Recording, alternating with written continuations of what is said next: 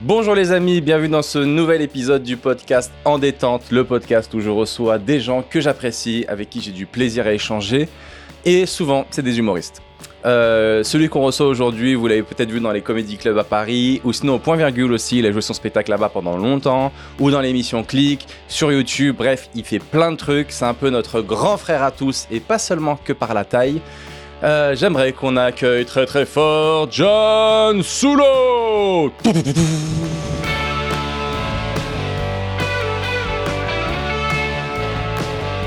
Allez, c'est parti, on est là avec euh, ce bon vieux John Soul.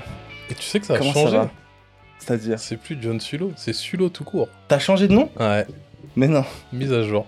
J'ai enlevé le John. Je me Pourquoi? suis dit Sulo, en fait, Sulo ça ressemble plus à mon prénom. Et Ouais. euh, John, c'est mon père qui l'avait rajouté très jeune. Tu vois, Ouais. c'est pas un pseudonyme que j'ai. Que j'ai euh, Ouais, mais ça allait bien, je trouve. Moi, je m'étais je m'étais habitué à John Sulo. Ouais, j'aime bien Sulo aussi. À donc maintenant c'est juste Sulo. tout simplement. Comme Maître Gims, t'es juste, t'es- juste Gims. Mais Maître Gims, il avait de meilleures raisons de changer que toi. Tu te rappelles? Parce qu'il disait que des fois, les gens, ils l'appelaient juste Maître. C'est relou. Il l'appelait juste Maître. Mais moi, des fois, quand on m'appelle simplement John, au bout d'un moment, ça me saoule. C'est vrai, simplement. c'est- Je préfère ouais. largement qu'on m'appelle Sulo. Ouais. Ok. Donc c'est Sulo maintenant. Ouais. Ok, Sulo. Il faut que je m'habitue. Hein. Bon, t'inquiète. J'ai l'impression que c'est une nouvelle personne, c'est un nouvel invité. Moi, j'avais tout préparé pour John Sulo. Et là, on est sur. euh, Faut que je refasse toutes les questions. Tout à l'heure, je t'ai présenté en disant que bah, on t'avait vu un peu partout dans ton spectacle, euh, dans Click aussi beaucoup, et que t'étais un peu notre, euh, notre grand frère, euh, notre grand frère à tous. C'est un grand mot.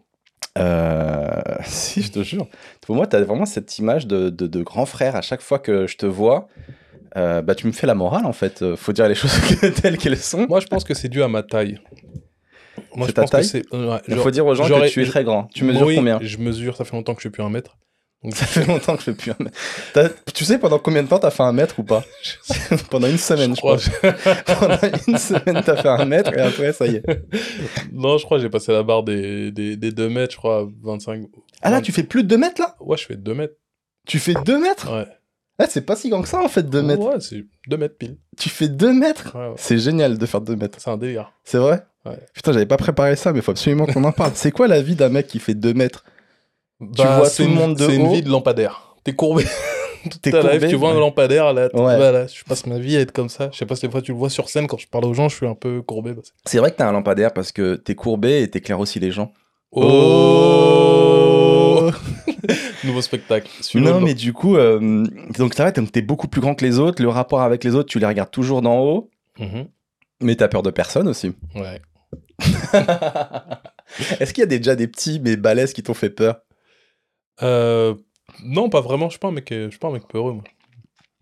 Oui, c'est vrai. Tu m'avais Ouais. raconté cette fameuse histoire qui m'avait marqué où t'avais attendu un mec à la sortie du McDo, un gars qui travaillait au McDo et tu l'as attendu à la fin de son travail, sur le parking, sur, sur ta voiture. T'étais assis sur le capot et tu l'attendais pour le frapper. Quoi? Je te t'ai pas cette ça. histoire? moi. C'est quoi? Tu racontes pas cette histoire? Non, pas du tout. T'as jamais attendu un mec pour te bagarrer avec lui? Non, je, De ta Ah. vie? Je me suis déjà battu, mais l'attendre au- déjà au McDo sur le parking, je- Ouais. ça me, je me- Tu m'as raconté cette histoire, ça m'avait marqué parce que moi je travaillais au McDo et je- s'il y avait un gars de 2 mètres qui m'attendait sur le parking, Mais t'es je fou. pense que j'aurais fait des heures sup. je pense que je serais pas parti direct à la non, fin tu de dois mon... me confondre. Non, je te jure, je connais pas beaucoup de grands Renault de 2 mètres. Non, non, tu l'as inventé ça. non, je te jure que non, poteau. Moi, sur Mais mon cap.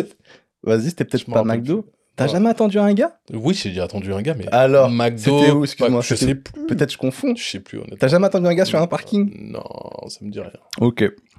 On oublie, puis écoute, euh, si je retrouve, Après, sa, street, hein. si je retrouve sa déposition au tribunal, on- Si tu nous regardes, lâche un commentaire. C'était moi, oui je confirme. J'avais oublié le fromage dans son fichier.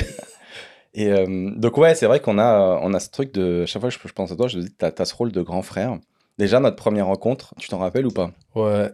enfin, c'est pas notre première rencontre, mais c'est le la première Moi, c'est le premier souvenir que j'ai de toi. marquante. On va dire un peu. C'était, euh, je le connais pas, et il m'attrape et il me fait euh, la morale sur euh, ce que devrait être ma carrière.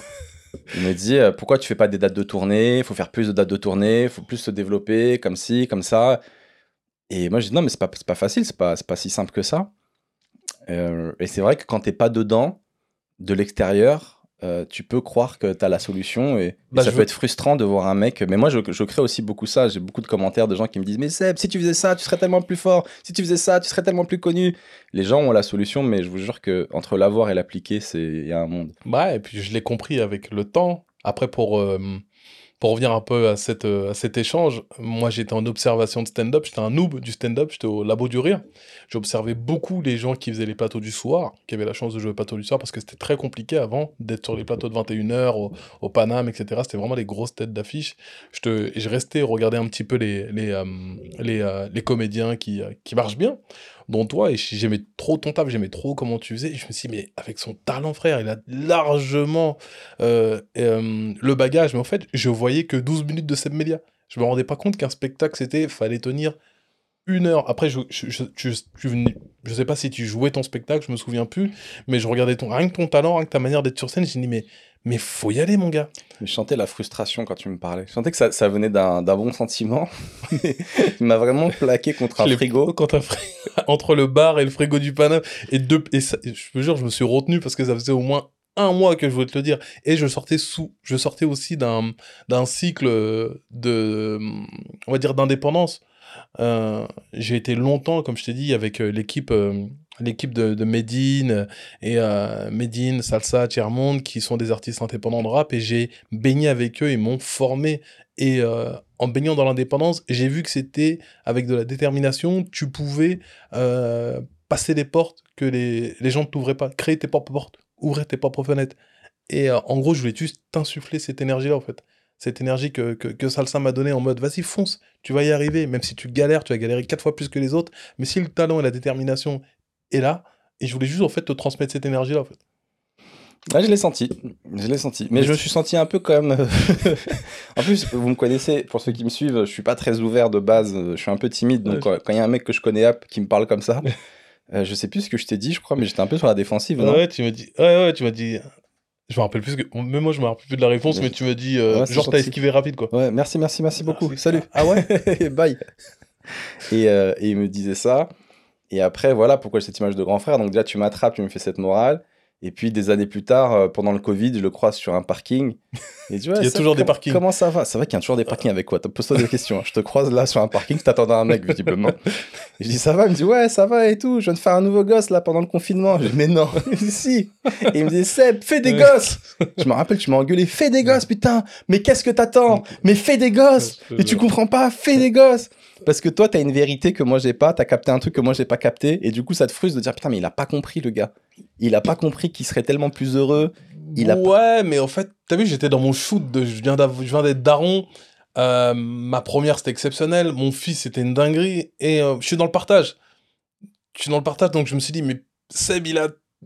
J'aimerais. Moi, j'aime trop la transmission. J'aime transmettre ce que je sais. J'aime. Et je me dis, quand je vais transmettre à mes enfants, ça va être tellement mortel. Et je vois un peu ta personnalité. Je dis, mais lui, en tant que daron, frère, déjà, en tant que stand-upper, il va te sortir un spectacle de bâtard.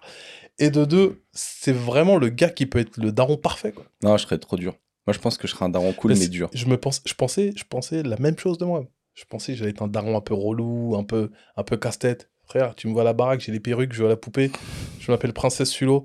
Ma, fille me met des coups de pression. T'as pas construit ma cabane. c'est trop mortel. c'est- J'aime trop cette vie-là. Mais, mais, mais en même temps, ça te va bien, je trouve. Ouais, mais Quand on te connaît, ça te va bien. Surtout quand t'es comédien, mon gars, et t'as des enfants, t'es en représentation tout le temps. Tout le temps. Au réveil, je rentre en chantant, ils sont morts de rire, je leur sors des trucs. C'est trop marrant, je te jure. Euh, Mais c'est trop bien, franchement. Si on avait eu des parents comme ça, je pense qu'on serait pas humoriste. Ah ouais? Bah oui. Tu penses? Bah, peut-être que ça peut, ça peut insuffler. T'as eu des parents comme ça, toi? Ils, te... ils venaient te réveiller en chantant mes tout ils étaient très marrants. Non, ils me, ils, ils me réveillaient pas en chantant, mais ils étaient tellement marrants dans la vanne. Ma mère, elle a des, pff, des punchlines exceptionnels. Genre? Sur les prénoms, quoi. Je sais même pas pourquoi je t'appelais comme ça. Tu vois, des trucs comme ça. Vas-y, je... pourquoi je t'appelais comme ça Ah putain. Et du coup, donc, t'as fait un, un gosse euh, pendant le confinement pour de vrai, quoi. je me Ouais, rappelle. Ouais, ouais, on peut dire ça comme ça. Mais il y en a plein, hein. Il y en a plein qui ont fait des enfants pendant le confinement. Et qu'est-ce qui se passe, en fait, exactement Ouais, frère. Pendant le confinement, il n'y a pas de boulot. Moi, je suis pas là le soir, généralement. Euh, t'es avec la madame, t'es à la maison, tu finis Netflix, comme je t'ai dit. Il n'y a plus rien à voir. Et puis, au bout d'un moment, bah, tu t'es t'es à la maison, quoi, j'ai envie de te dire. T'es présent.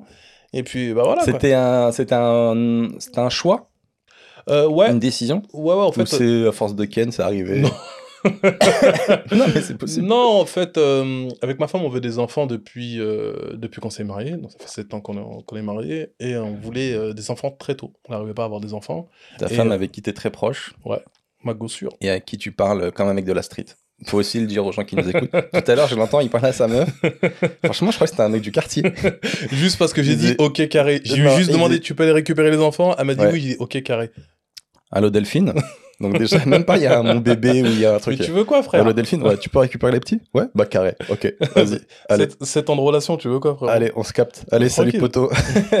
Moi, je préfère avoir une relation fusionnelle en mode c'est ma go, c'est ma pote, que euh, trop euh, lover. Parce que l'amour, quelque part, c'est bien, mais je pense Non, que. C'est la honte aussi. Non, c'est pas la honte. Si, L'amour, c'est c'est la cool, mais quand tu ouais, arrives à mélanger l'amour et, et l'amitié ou la fraternité, En vrai, je suis fraternité, mais c'est vraiment En le, vrai, je le kiff, quoi. Je vanne, mais je suis d'accord. Mais on est d'accord que tu lui as jamais dit je t'aime. C'est abusé. Oui, c'est un truc de bolos. C'est un truc Ça, de bolos. On part en airdrop. en airdrop. et du coup, donc ouais, ouais, je me demandais si c'était un choix parce que pendant le confinement, moi, c'est pas une période où j'aurais spécialement envie de faire des enfants. Tu vois, c'est une période où tu sais pas si le travail il va reprendre, tu sais pas ce que va être le monde. C'est vrai que c'est un peu flou, tu sais. Vraiment, en plus, on n'avait aucune réponse. Il n'y avait pas les trucs de vaccin, tout ça. Elle m'a dit, je suis enceinte. J'ai dit, eh ben, let's go. On sait pas où ça va. Elle a couché en mode, avec moi qu'il pouvait y aller, etc. Euh, la grossesse, c'était un peu compliqué, les rendez-vous, etc. Mais bon, c'était une période à vivre. Et puis moi, je suis vraiment un mec. euh, un aventurier, toi, poteau. La vérité, faut Voilà, le dire peu. C'est importe où on va, faut avancer. Oh là là. T'es un aventurier. On va en reparler après, mais il y a, il y a une soif de liberté. Ouais, faut pas avoir peur, je crois. Putain, il a jamais peur celui-là, mon héros. Déjà ton parcours, pour les gens qui nous, qui nous suivent et qui te connaissent pas forcément. T'es un mec du Havre, t'as grandi Ouais. au Havre. À la base, tu pars sur un CAP soudure. Faut que tu m'expliques comment il est parti celui-là, comment on l'a choisi? Je l'ai pas choisi. Tu Honnêtement, c'est euh, la conseillère d'orientation qui m'a dit. euh, C'est abusé ça. ça te dirait de faire des constructions du type le Louvre. Et moi, je suis là, waouh. De bah type ouais. le Louvre? Ah, t'as vendu le Louvre? jure, elle m'a dit, tu vois la pyra- pyramide du Louvre. Elle s'appelait Madame Mélin, je me rappellerai. Tu vas faire Comme le si Louvre. c'était hier. Ah, j'avoue, elle te l'a elle bien Elle vendu. me l'a bien vendu le Louvre. Et puis moi, j'ai dit, ouais, pourquoi pas, je trouve pas de lycée. Et faut le dire aussi que mes notes euh, m'aidaient pas. Tu vois, je devais avoir sur un 9, 9 de moyenne. Et tu vois, t'es en troisième. Euh, J'étais plus, euh, plus attiré par autre chose. Mais c'était pas l'école, quoi. Je cherchais un truc, c'était pas de l'école. Et pourtant, quand je travaille, j'ai des bonnes notes. Au lycée, j'ai travaillé, j'étais l'un des meilleurs de la classe. Des fois, c'est un problème de maturité aussi. hein. Ouais. Il y a un problème de maturité. Il y a des gens, ils sont nuls au collège ou au lycée, ils arrivent à la fac, ils explosent tout. Je pense qu'il s'est Parce passé qu'ils ont grandi. il s'est passé un truc lors de, de l'été de mes troisièmes, quand je devais passer au lycée. Je me suis arraché la main sur un grillage. Et, euh, et franchement, je crois des clics. Parce que tu vois ta main un peu arrachée, j'ai encore la cicatrice là Mais sur la main. passé quoi C'est j'ai voulu passer une grande barrière, en plus la barrière du collège, mais vraiment vrai. le truc teubé quoi. Et je saute et j'oublie ma main là-haut. Vraiment le truc, j'ai vu et ça m'a fait. Ma mère elle m'a dit, écoute, soit tu grandis, arrête tes bêtises, réfléchis et à partir de là, je me suis dit vas-y vas-y, j'arrête de faire souffrir la maman, j'essaie d'être- un enfant un peu plus cool et euh, euh, passer euh, deux trois semaines à l'hôpital avec des agrafes dans la main, je crois que ça te fait un peu cogiter alors que tes potes sont en mode vacances, été, kiff et toi tu gâches tes vacances. Et je crois que dès que je suis arrivé un peu au lycée, je me suis un peu calmé, mais j'ai vu que je voulais pas faire ça. Parce que me retrouver, c'est quand je me suis retrouvé, euh, j'ai bien travaillé, j'ai eu mon CAP soudure, etc. Tout s'est bien passé. Mais dès que je me suis retrouvé dans un chantier, je crois que j'étais en déplacement en plus à Paris, je crois que je devais avoir 20 ou 21 ans. C'était l'hiver, bleu de travail, dans la boue, il pleuvait. Ils me disent, vas-y, va sous le tuyau et soude. Je me suis dit, à 21 ans dans la boue, je me suis dit, hey, je suis sorti de cette journée, j'ai dit, je veux pas faire ça. Et après, je me suis, je me suis bougé et j'ai trouvé autre chose. Après, tu m'as dit, bah, parce que moi, tu m'avais dit un truc, c'est qu'un jour, ton daron, il t'a offert un ordinateur. Ça a changé ma life. Ouais, ça a changé ta vie. T'es Ouais. devenu un geek, t'as Bah, c'est kiffé. exactement ça. En parallèle, ça m'a beaucoup aidé aussi dans, mes- dans mon parcours euh, au lycée. Parce que j'avais un petit ordinateur avec Internet, etc. J'étais le premier à avoir Internet dans mon quartier. Je crois que mon père, il l'a acheté, il avait 17 ans. Il avait, fait, il avait payé en trois fois. Il avait acheté à cash au case. Tu te souviens les magasins, les magasins un peu cash au case, euh, cash price, des trucs comme ça, là, où tu échangeais ton âme contre un ordinateur. Non, non, non. Et c'était super cher, il se faisait de l'oseille de bâtard.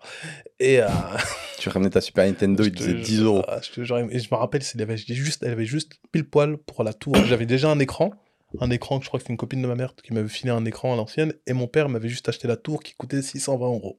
Il y avait rien d'autre avec un lecteur CD. Et m'a mis internet avec AOL, tout ça, et ça a changé ma À l'ancienne, ah les trucs, Ah, le bah, CD. Bienvenue, Et ça a été devenu un geek? un petit geek, et je réparais, mais vraiment les ordinateurs de tout le quartier, quoi. J'avais une petite carte, et d'où mon surnom? J'ai un premier surnom que c'est DRC, Docteur Computer. Mais non Je te jure, j'avais un petit Ah, c'est logo génial. et euh, les gens m'appelaient Viens réparer mon ordinateur, ma box ça déconne. Je te jure DRC. On m'appelle. en- Des fois dans la rue, il y a des gens C'est qui me disent. Hey DRC, je sais que c'est un mec du Havre. Au Havre, tout le monde m'appelle DRC. Mais non Je te jure, personne m'appelle. Sul. Il y a que ma famille qui m'appelle Sul, mais tout le monde m'appelle DRC. DR, DRC. Et après, donc, du coup, tu te fais engager par euh, le rappeur Medine euh, pour gérer son e-commerce, son C'est site. ça, c'est ça. Je suis approché par, euh, par l'un de mes grands frères qui est Salsa, qui est le boss du label. Et c'est un mec qui m'a connu, comme je te l'ai dit avant, dans le ventre de ma daronne. C'est des gens qui, nos parents se connaissent avant qu'on se connaisse.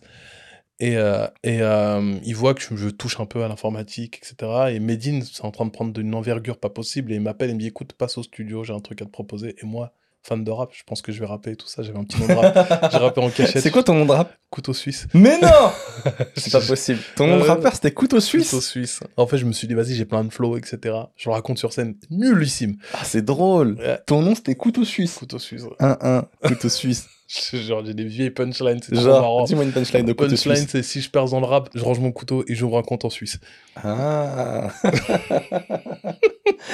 Et toi, t'arrives là-bas, le gars, il te dit Tu peux t'occuper de mon Je site te jure. Et mais c'est bien. C'est cool parce que je j'ai passé facile quasiment un an avec euh, l'artiste le plus connu du Havre et euh, Medine, parce que c'était son job que j'ai récupéré, parce que Medine allait se consacrer qu'au rap et je m'occupais Il faisait quoi avant, lui, Medine? Medine s'occupait de la logistique, du e-commerce et euh, du Ah. merchandising. Donc c'est lui qui s'occupait De quel site? Du sien? du sien, ouais, de D'accord. t-shirts, de leur, euh, de leur, euh, de leur marque qui s'appelait LSA, le savoir est une arme. On avait plein de t-shirts, plein de dérivés de t-shirts qui tournaient sur des trucs de Malcolm X. On faisait des jeux de mots avec, avec le Mais ça marchait déjà à l'époque, Medine, parce que j'ai l'impression que là, depuis quelques années, il est vraiment connu, mais qu'à l'époque, euh, c'était un petit succès d'estime. Je pense qu'il Il y avait assez pour vendre sur le e-commerce au point de prendre quelqu'un C'était un gros succès d'estime. C'est un label qui est indépendant depuis, euh, ça va faire 20 ans et se débrouille par eux-mêmes parce qu'au fait, ils avaient, ils avaient pas la chance d'être à Paris. Donc ils ont dit, bon, écoute, on, on va tout faire par nous-mêmes, on va faire nos CD, on va faire notre distribution. Et en fait, quand tu montes un intermédiaire, bah, plus t'as d'oseille, tu connais le bail quand t'es en indépendant. Donc, ça faisait vivre une, allez, neuf familles, tout le monde avait une double casquette, et à chaque fois c'était des artistes, comme euh, Chairman qui était euh, comptable et qui, euh, qui était en groupe aussi avec, euh, avec euh, Brave, qui lui qui était graphiste, avec un autre graphiste qui s'appelait euh, Chi- euh, Chicanos, Andrés, et, et c'était tout, tout le monde faisait un peu, un, un peu la double casquette, Salsa était qui est rappeur avec Proof, qui était aussi dirigeant du label, et c'était mortel de voir un petit peu le truc du gars qui pouvait faire plusieurs choses, et ça les permettait Et d'avancer vraiment fait ça 7 ans. Ouais, 7-8 ans, ouais. C'est énorme. Et j'ai fait le tour de la France, j'ai découvert plein de choses. Ouais, euh, j'ai bien évolué dans l'informatique, j'ai compris. Franchement, et j'ai surtout trop rigolé. Mais vraiment, les tournées, c'est exceptionnel. On faisait des dingueries dans les tournées. Mais Genre vraiment. Oh, je sais pas- comment te dire Genre, on- non, c'est trop. je peux pas le raconter. J'ai vraiment réfléchi. Mais en fait, on était, j'ai, on était des, des, go- des, des gogoles. En fait, Medine, etc., c'est nos grands frères. Moi, j'avais 24 ans. Tu me ramènes dans des villes, dans des hôtels. On traînait dans des hôtels, on volait plein de trucs dans les cuisines. On faisait toutes les bêtises que les grands faisaient pas. Tu vois, en, en concert, on sautait sur les gens. Mais franchement, j'étais là et encore, je te raconte que le soft. Mais On volait dans les cuisines déjà. non, La nuit dans la cuisine de l'hôtel et tout. ah, mais franchement, mais j'ai vécu mais, ma meilleure vie, quoi. Bah, c'est trop bien, ça t'a fait grandir et tout. Et à quel moment tu décides de quitter le Havre pour aller euh, sur Paname pour faire du stand-up? Comment le stand-up il arrive là-dedans? Le stand-up, il est dans ma tête depuis, euh, depuis tout jeune. Franchement, depuis tout jeune, moi, je suis un, je suis un enfant des, euh, des inconnus. Des inconnus tellement fans, je connais Tu préfères lequel inconnus. des inconnus? On est, franchement, on est d'accord qu'il y en a un qui est meilleur que les autres. Didier, c'est trop Avec Didier Bourdon, il, survole. Didier Tu sais, Bourdon, quand je rencontré, survole. j'ai eu le temps de... Mais je l'aime. Mais je je lui dis, je lui dis droit dans les yeux. Mais je l'aime. c'est abusé. Didier Bourdon, des Vous fois, il fait, vu il fait Didier. rien. C'est marrant. Le regard. Il le regard. C'est un comédien pur. Il survole tout le monde. Non, mais Didier, si tu vois cette vidéo, viens voir Seb Melia. Ah, je l'aime tellement. Je l'ai rencontré une fois aussi. Ah bah, J'ai fait, quoi comme vidéo? Ah, J'ai fait une petite vidéo tout simple en mode. euh, ferme ta- Il m'a dit. Eh, je lui dis, tu sais qu'il y a le bon et le mauvais chasseur? Il m'a répondu, mais ferme ta gueule. C'était tellement ramba. Et du coup, donc tu, tu quittes. Donc déjà, ça, c'est un gros risque de quitter le Havre et de, de partir solo. Ouais, euh, J'étais un peu dans mon petit confort, mais je sentais, je sentais que, t'as vu, euh, j'avais fait le tour dans, dans ce que je faisais avec Medine, il m'avait bien formé, il m'avait donné tout ce, que, tout ce que je voulais, j'avais pu nourrir ma famille, subvenir aux besoins de plein de choses, etc. et avancer, me poser, et je sentais que j'avais besoin d'un nouveau challenge, et moi, je, je sais qu'au fond de moi, je suis un petit cocole, j'aime trop rire, j'aime trop faire des blagues, et il le voyait, tout le monde me disait, mais va faire du stand-up, et moi, je veux faire ça, je suis un comédien depuis tout petit, j'avais tourné dans un film... J'avais 13 ans dans un film avec un animateur de quartier, on avait fait une pièce de théâtre, et on avait tourné, on avait fait une parodie du film Black Lick Mac, et depuis, je me rappelle du comédien du Havre avec qui je suis encore en contact, c'est Ismaël Abia, qui m'a, le premier qui m'a, c'était mon animateur au centre d'animation, il m'a fait faire du théâtre. Et depuis que je suis piqué par ça, mais c'est dans un coin de tête. Et je me dis, et quand tu es dans un quartier, tu penses que c'est ce genre de projet, C'est c'est utopique, c'est juste un jeu, quoi, en fait. C'est C'est juste une animation. Et Ça je être savais pas que c'était exactement. Ouais. Et quand on m'a dit que c'était possible, etc., ça a pris du temps. Parce que c'est quand même à 26, 27 ans que j'ai décidé de. Mais c'est un challenge de tout quitter pour partir à Paname comme ça. bah, Surtout que toi, tu avais une pression parce que tu devais subvenir. Tu m'as dit que tu subvenais aussi aux besoins de la, de la famille. Ouais, ouais, ouais, très, euh, très jeune, j'ai dû, euh, j'ai dû, euh, normal. j'ai dû, ouais, c'est normal, c'est, c'est- ça fait partie de notre culture, nous, euh, subvenir aux besoins de nos, nos parents, euh, de la culture galsen, de la culture euh, de, Sénégalaise ouais, sénégalaise, même musulmane, hein, nos parents sont, sont, sont, sont prioritaires sur, euh, sur nous. Mais du coup, ça te met une pression? Quelque part, oui, mais c'est une pression, c'est une bonne pression. Parce que tu dois réussir pour toi, mais tu dois aussi subvenir aux autres. Donc, euh, Exactement. Mais après, il faut être très transparent. Si tu arrives à un moment où tu peux pas subvenir aux besoins, faut être- moi je le dis, moi. Je suis en galère, écoutez, je suis en galère, mais j'ai investi sur un bon projet personnel. Euh, Faites-moi confiance, je vais pas pouvoir vous aider sur tant de temps. ah, ça va, il repose pas tout sur toi. Bien sûr, tu vois. T'es un petit bonus. Bien sûr, c'est bien sûr, tu vois. Faut- J'ai les frères et sœurs, Dieu merci, qui sont là aussi, qui me soutiennent, que ce soit euh, psychologiquement ou financièrement. Ils sont là. J'avais un grand frère aussi, j'ai des potes aussi derrière. J'ai une... et j'avais toute la famille aussi qui me supportait. Et surtout, j'ai fait une rencontre qui a vraiment changé ma life un peu sur Paris. Deux rencontres même. C'est celle de Sébastien Abdelhamid et de Shahid. euh, qui Chacha. sont euh, Chacha, qui sont vraiment deux frérots. Sans eux, je crois que je serais déjà retourné au, au, au Havre parce que au plus bas, c'est eux qui me relevaient, qui me disaient t'inquiète pas, ça va aller. Comment tu les as rencontrés? Euh, Abdelhamid, c'est un gars de Rouen. C'est un gars de, de, de précisément. Donc, euh, la connexion directe Normandie, euh, ça s'est fait euh, naturellement. Et ça a été très vite entre nous. Il m'a invité sur Paris, sur un premier tournage. On a rigolé de ouf. Il y avait Vincent Magnum sur ce tournage. Il faisait son premier tournage pour Canal Street. Et il était à ses tout débuts sur, sur Canal. Et, euh, et j'aimais trop ce qu'il faisait, j'aimais trop l'univers qu'il avait. On avait plein de points communs, le manga, les, les jeux vidéo, et je kiffais de ouf ce qu'il faisait. Il m'a dit écoute, frère, reste à mes côtés, t'inquiète pas, on va bosser ensemble, on va faire plein de choses. Au début, j'ai dû. C'est un peu utopique ce qu'il me raconte, mais il m'a dit t'inquiète, viens sur Paris, t'inquiète. Mais ce que j'ai aimé, c'est qu'elle a été sincère. Ça va être dur, frérot. Ça va être galère de malade, mais si tu t'accroches, si t'es productif, tu vas pouvoir peut-être tirer. Il ton- faisait quoi lui à l'époque? C'était quoi son métier? Journaliste, journaliste jeux vidéo. Après, c'est, il s'est tourné un peu vers les vidéos. D'accord. Il faisait des petites vidéos où il présentait des. En fait, avant, les journées de jeux vidéo, c'est- ça consistait, consistait à juste écrire des articles, à faire des, à tester un jeu et, et de donner son ressenti. Après, il a plus fait des, des, des vidéos un peu humoristiques où il avait des invités, où il, où il, euh, il trollait un jeu, où il mettait en avant un jeu. et C'est vraiment cool. Et, euh, et donc c'est là que tu arrives et tout. Et moi je trouve euh, ce qui, ce qui m'impressionne, c'est qu'à chaque fois tu te rajoutes encore un poids. Enfin, c'est pas un... Tu vas me dire que c'est pas un poids, putain, c'est ouf ce que je veux dire. C'est pas un poids, mais pour moi je le vois comme un poids. Ce qui est assez révélateur, mon, mon lapsus, c'est qu'en gros, euh, quand tu arrives sur Paname, tu dois essayer de réussir. Ouais. Et rapidement, tu décides de prendre ton petit frère de 11 ans qui habite au Havre et de l'héberger chez toi et de l'élever. Ouais, Ça, ça, veut dire que tu rajoutes encore une responsabilité ça, sur tes épaules qui sont déjà bien larges. ouais, mais ça, ça s'est fait quand j'étais bien installé sur Paris. quoi. Combien d'années après? Je crois trois ans. Trois ans après, d'accord. Trois ans, je me suis marié. Euh, moi, je voulais me marier tôt parce que je connais Paname, tu connais, ça, ça grouille de gonzesse, etc. Et je voulais pas être un gars qui passe de gonzesse à gonzesse. Je voulais vraiment me stabiliser euh, dans ma tête. Donc, je voulais me marier très tôt. J'ai eu la chance fou, de. on est tellement différents. Tu voulais te marier tôt? Ah oui, bah, en fait, quelque part, c'est ça, ça t'apporte un cadre. Moi, Mm. j'aime être cadré. T'aimes être cadré, ok. Ouais. J'avais peur d'aller à gauche à droite et faire nimp, etc. Mais en même Après, temps, t'aimes faire nimp. T'aimes être libre. sur scène. Tu vois, mais faire nimp. euh, Après, il y a plusieurs définitions de faire nimp.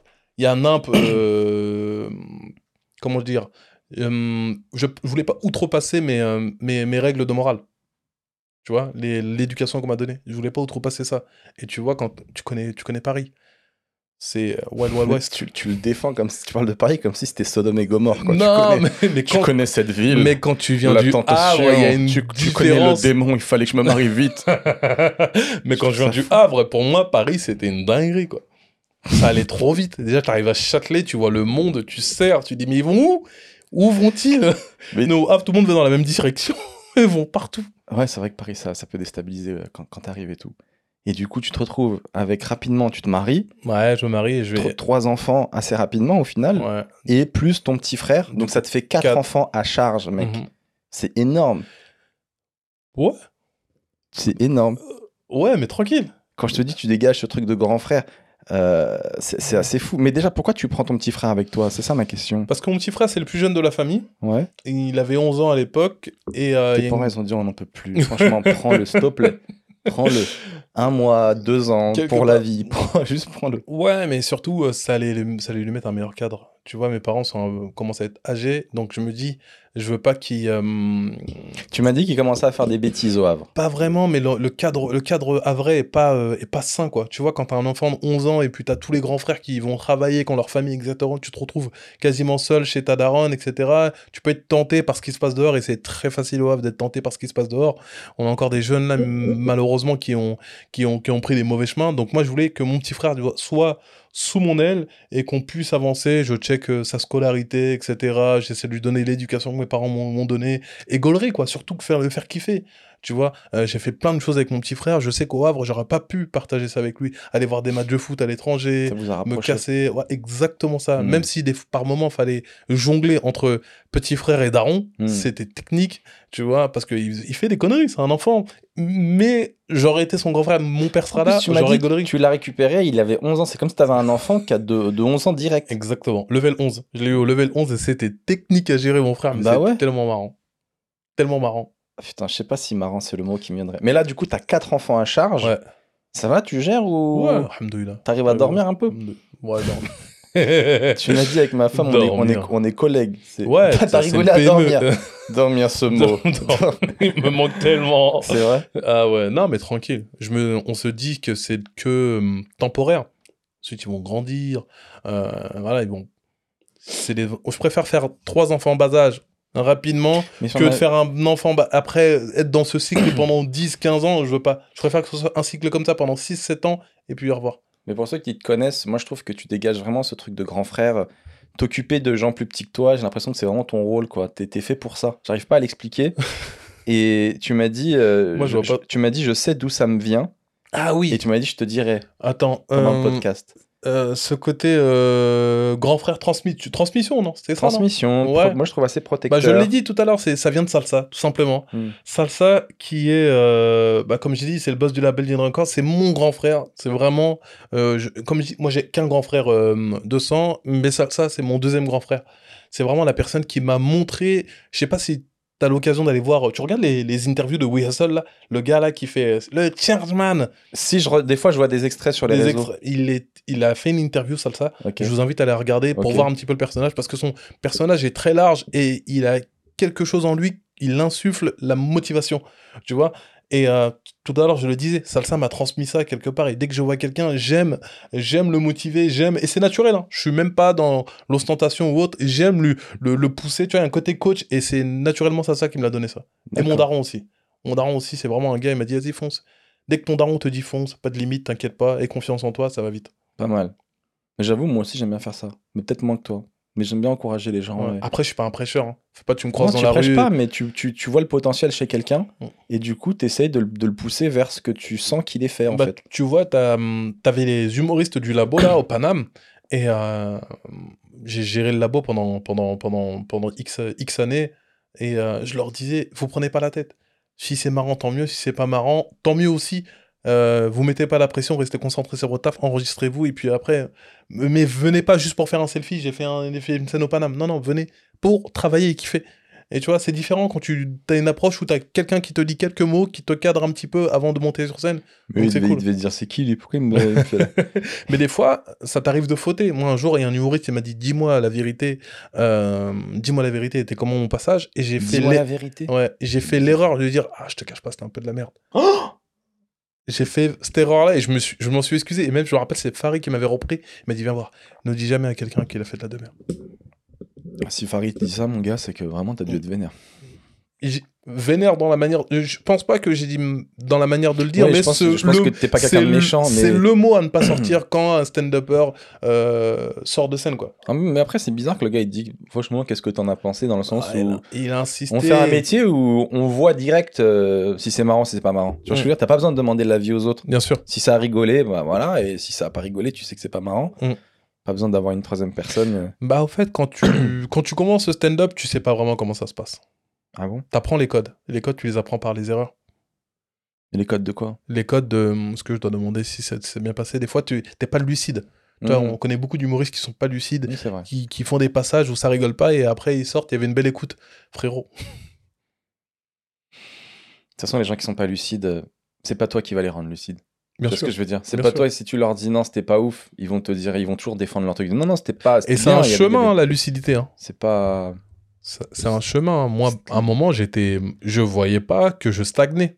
Tu vois, ce côté où tu as ton passage de 7 minutes qui fonctionne et tu restes dessus pendant un an et demi. Frérot, je voyais pas que je stagnais. Je changeais juste un mot, une phrase et je pensais que j'avançais. Non.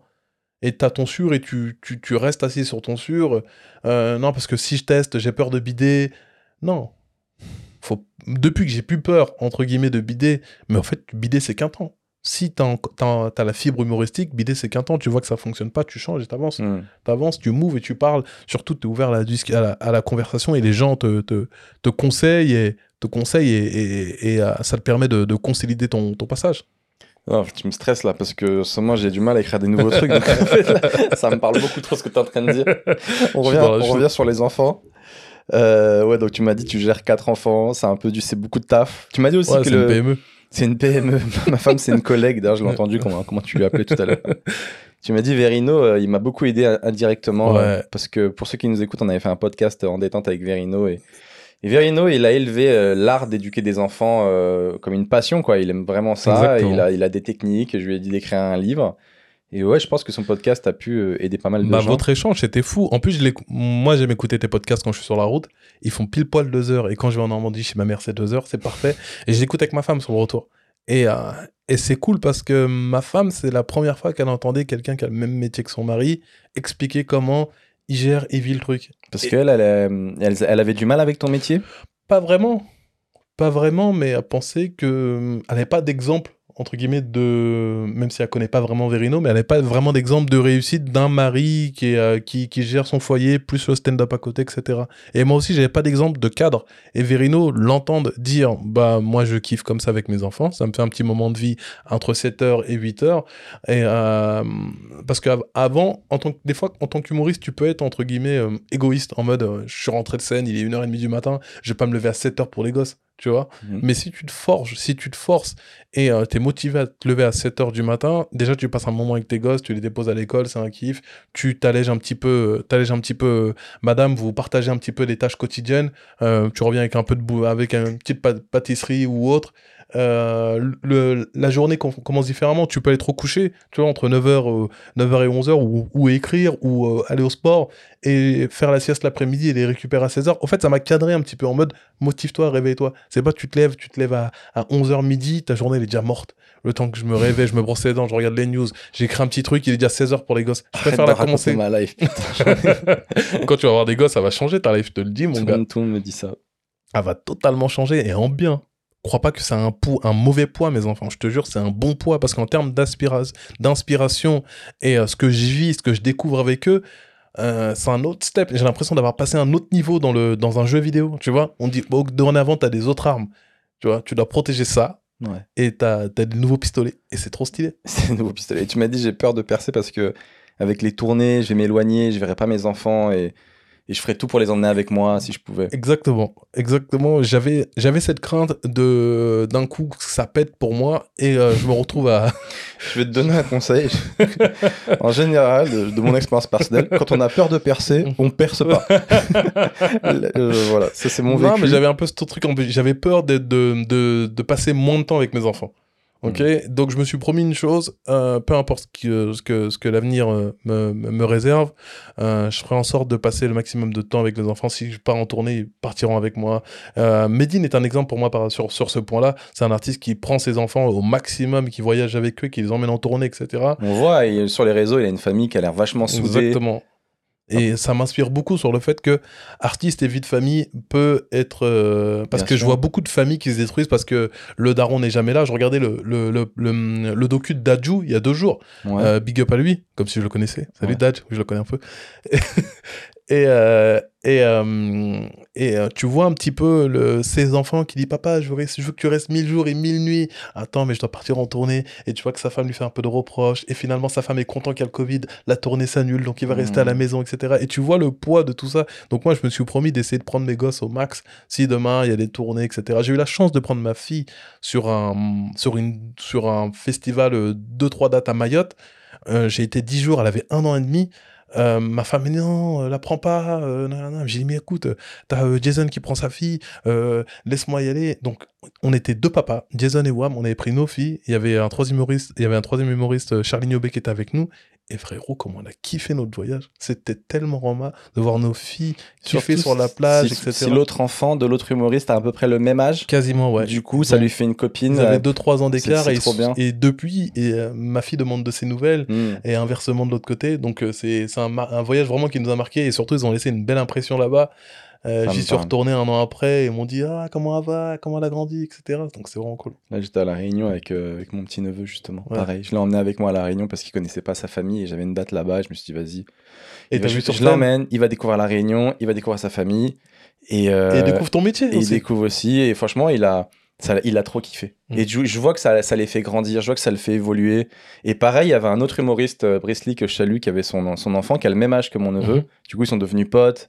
Et il était trop content quand on allait à une scène. Il disait Est-ce que Lee, il ramène son enfant? Est-ce qu'il ramène euh, Noam? Il s'appelle Noam. Ouais. Est-ce qu'il ramène Noam et tout? Et, euh, et il faisait bon, il faisait plein de bêtises, tu vois, mais il a trop kiffé sa life. À un moment donné, les petits des ouf. Je passe dans un couloir et je l'entends, il parle avec son pote et je sais pas ce qu'ils font, mais j'entends qu'il dit "T'inquiète pas, mon tonton il est là et au pire, j'appelle mon père." et je dis "Mais qu'est-ce que t'es en train de faire, ça le fou va?" Et en fait, il voulait aller derrière la scène, mais il y avait un vigile. D'accord. Et mon neveu, il a dit "On se déguise en ninja et on passe." Et Noam, il lui dit "Mais non, le vigile s'il nous attrape, il va nous défoncer." Et là, c'est là où l'autre, il a dit "T'inquiète pas, au pire, j'appelle mon père, il y a mon tonton, il est là." Ils sont fous les petits. Stop des scénarios de, de ouf. Et j'ai eu la chance aussi, euh, j'ai euh, j'ai pris ma fille sur une journée de stand-up. Où ça? J'avais une date à Reims, genre à 14-15 heures. Et je l'ai mis sur le panier du Vélib.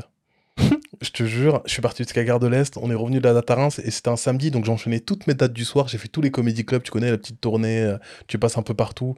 Euh, et 3-4 comédie clubs à la grave kiffé. Et maintenant, euh, Mais ils s'ennuient pas dans, dans ces moments-là? Parce que moi, je vois des fois des humoristes qui ramènent leurs enfants, ils sont assis sur une chaise, ils attendent que leur papa y passe. C'était la première, donc elle était un peu euphorique. Tu vois, je pense que si je la en une seconde fois, c'est vrai que ça peut être différent. Mm. Euh, même si ça, même si je l'ai ramenée une seconde fois, et elle s'est pas vraiment ennuyée parce qu'elle découvre des gens, elle revoit aussi des gens. euh, elle est très bien accueillie dans les comédie clubs, donc je kiffe. Et moi, c'est, même Verino. C'est Verino, je l'avais vu avec son fils au, au Madame Serfati, son fils qui se tapait des barres sur ses blagues, son grand-fils, et j'avais grave kiffé. D'accord. Tu m'as dit aussi, ah, ce qui est marrant, c'est des fois, euh, tes enfants, ils reproduisent des choses que toi tu fais. Ouais, J'aime trop quand c'est notre... Tu, dis, tu m'as dit, je vois que c'est notre photocopie. c'est abusé. hein. Sérieux? Frère, t'es choqué. Chez ma fille, comme je t'ai dit, elle- en ce moment, elle dit, dès qu'elle est, dès qu'elle est étonnée de quelque chose, ça fait Wesh, c'est quoi ça? Ta fille a dit wesh. Et franchement, Elle a quel âge? Elle a 4 ans. Elle a 4 ans, elle dit wesh? Ouais, après, je vois pas wesh comme une insulte. C'est vrai que c'est pas un c'est mot commun. C'est pas un mot. euh, c'est ouais, c'est pas un mot. langage Exactement. méga courant, quoi. Exactement. Wesh, il est où le bibon des barres. Et C'est trop. C'est ça, c'est ça mon code de Noël? mais le pire, c'est quand elle l'a sorti un matin, on mode wesh, il fait déjà jour. Ça, franchement, j'ai Elle a explosé dit wesh, il fait déjà Ouais. jour. Vraiment la phrase de chômeur, quoi. T'es vraiment la fille wesh, de ton père. Il fait déjà jour. vraiment la fille de son daron. Vraiment la phrase de chômeur. Je crois que je rigolerais, mais je lui dirais, essaye de pas, de pas redire ça, quoi. Ah, elle est trop marrante. Oui, bien sûr. mais après, après, c'est la comme je t'ai dit, quoi. comme je t'ai dit, Wesh, il fait, il fait déjà jour, elle a dit. comme je t'ai dit, ma fille, euh, si tu veux que son comportement change, je vais pas lui dire d'arrêter de le dire. Je vais juste changer mon comportement et ça va être ma photocopie, elle va le changer. Mais tu m'as dit, souvent, quand ils font des trucs comme ça, toi et ta femme, vous disputez pour savoir de qui elle tient. Bah, moi, je mets Genre, tout, ça- je mets ça tout sur le dos de ma femme à chaque fois. Tout le temps. Tout le temps, je dis ça, c'est toi, ça. Tous les trucs mauvais. Et dès qu'elle est- dès qu'elle fait un truc brillant, Genre. ah, la fille de son papa, regarde-moi ça, elle fait comme moi. T'as vu, Genre vu, elle range trop bien sa chambre, t'as vu, elle est ordonnée comme moi, t'as vu, oh, c'est trop bien. Et elle a enlevé ses chaussures et la prof, elle était super contente. Elle a dit qu'elle dessinait très bien. Et ça, c'est moi, ça. Mais par contre, dès qu'elle dit une dinguerie, elle a pas d'équilibre, gros, tu mets tout sur le dos de Elle a pas Des fois, elle tombe, j'ai dit, regarde-moi ça, tête en l'air comme ça, daronne. C'est trop marrant. Wesh, je fais déjà jour. J'arrive pas de cette phrase. Mais le matin, quoi. Le matin, je lève le volet euh, en mode perquise. T'as traversé une épreuve aussi qui était assez dure, tu m'as raconté à un moment donné. Quand ton petit, il était tombé malade Ah ouais, c'était technique, ouais. et il est parti à l'hôpital. Ouais, c'était technique. C'était c'est- vraiment chaud. C'est là que tu vois que t'es, en tant que parent, tu peux passer par toutes les émotions. Autant c'est kiffant, etc. Mais des fois, tu ça peux... peut être le meilleur comme le pire en fait. Exactement, quoi. Et tu te remets en question sur pire. plein de choses, sur la life. Donc, euh, tu te dis, vas-y, faut profiter dans tous les cas. Faut Et profiter. Qu'est-ce qu'il a eu ton petit alors? Il avait quel âge? Euh, il avait, il avait, il avait, un- il avait 9 mois. 9 mois, putain, Ouais, c'est méga tôt. Ouais, c'est 9 mois. et, Ouais, une euh, maladie. Il devrait y avoir un minimum avant de tomber malade. non, ça. 9 mois, tu tombes malade. mais, euh, mais voilà, c'est son, c'est la vulnérabili- vulnérabilité, ça. Qu'est-ce qu'il avait? Je sais pas si j'ai bien prononcé le mot. Euh, une petite affection, petite affection, c'est un grand mot, mais une grosse affection pu- pulmonaire. Il m'a dit euh, le pronostic vital était engagé. Ouais, ouais, ouais, ouais, c'était chaud, c'était chaud, c'était chaud. Même là, j'y repense un petit peu, cette technique, mais vas-y, si on s'étale pas trop sur le sujet, ça peut être cool.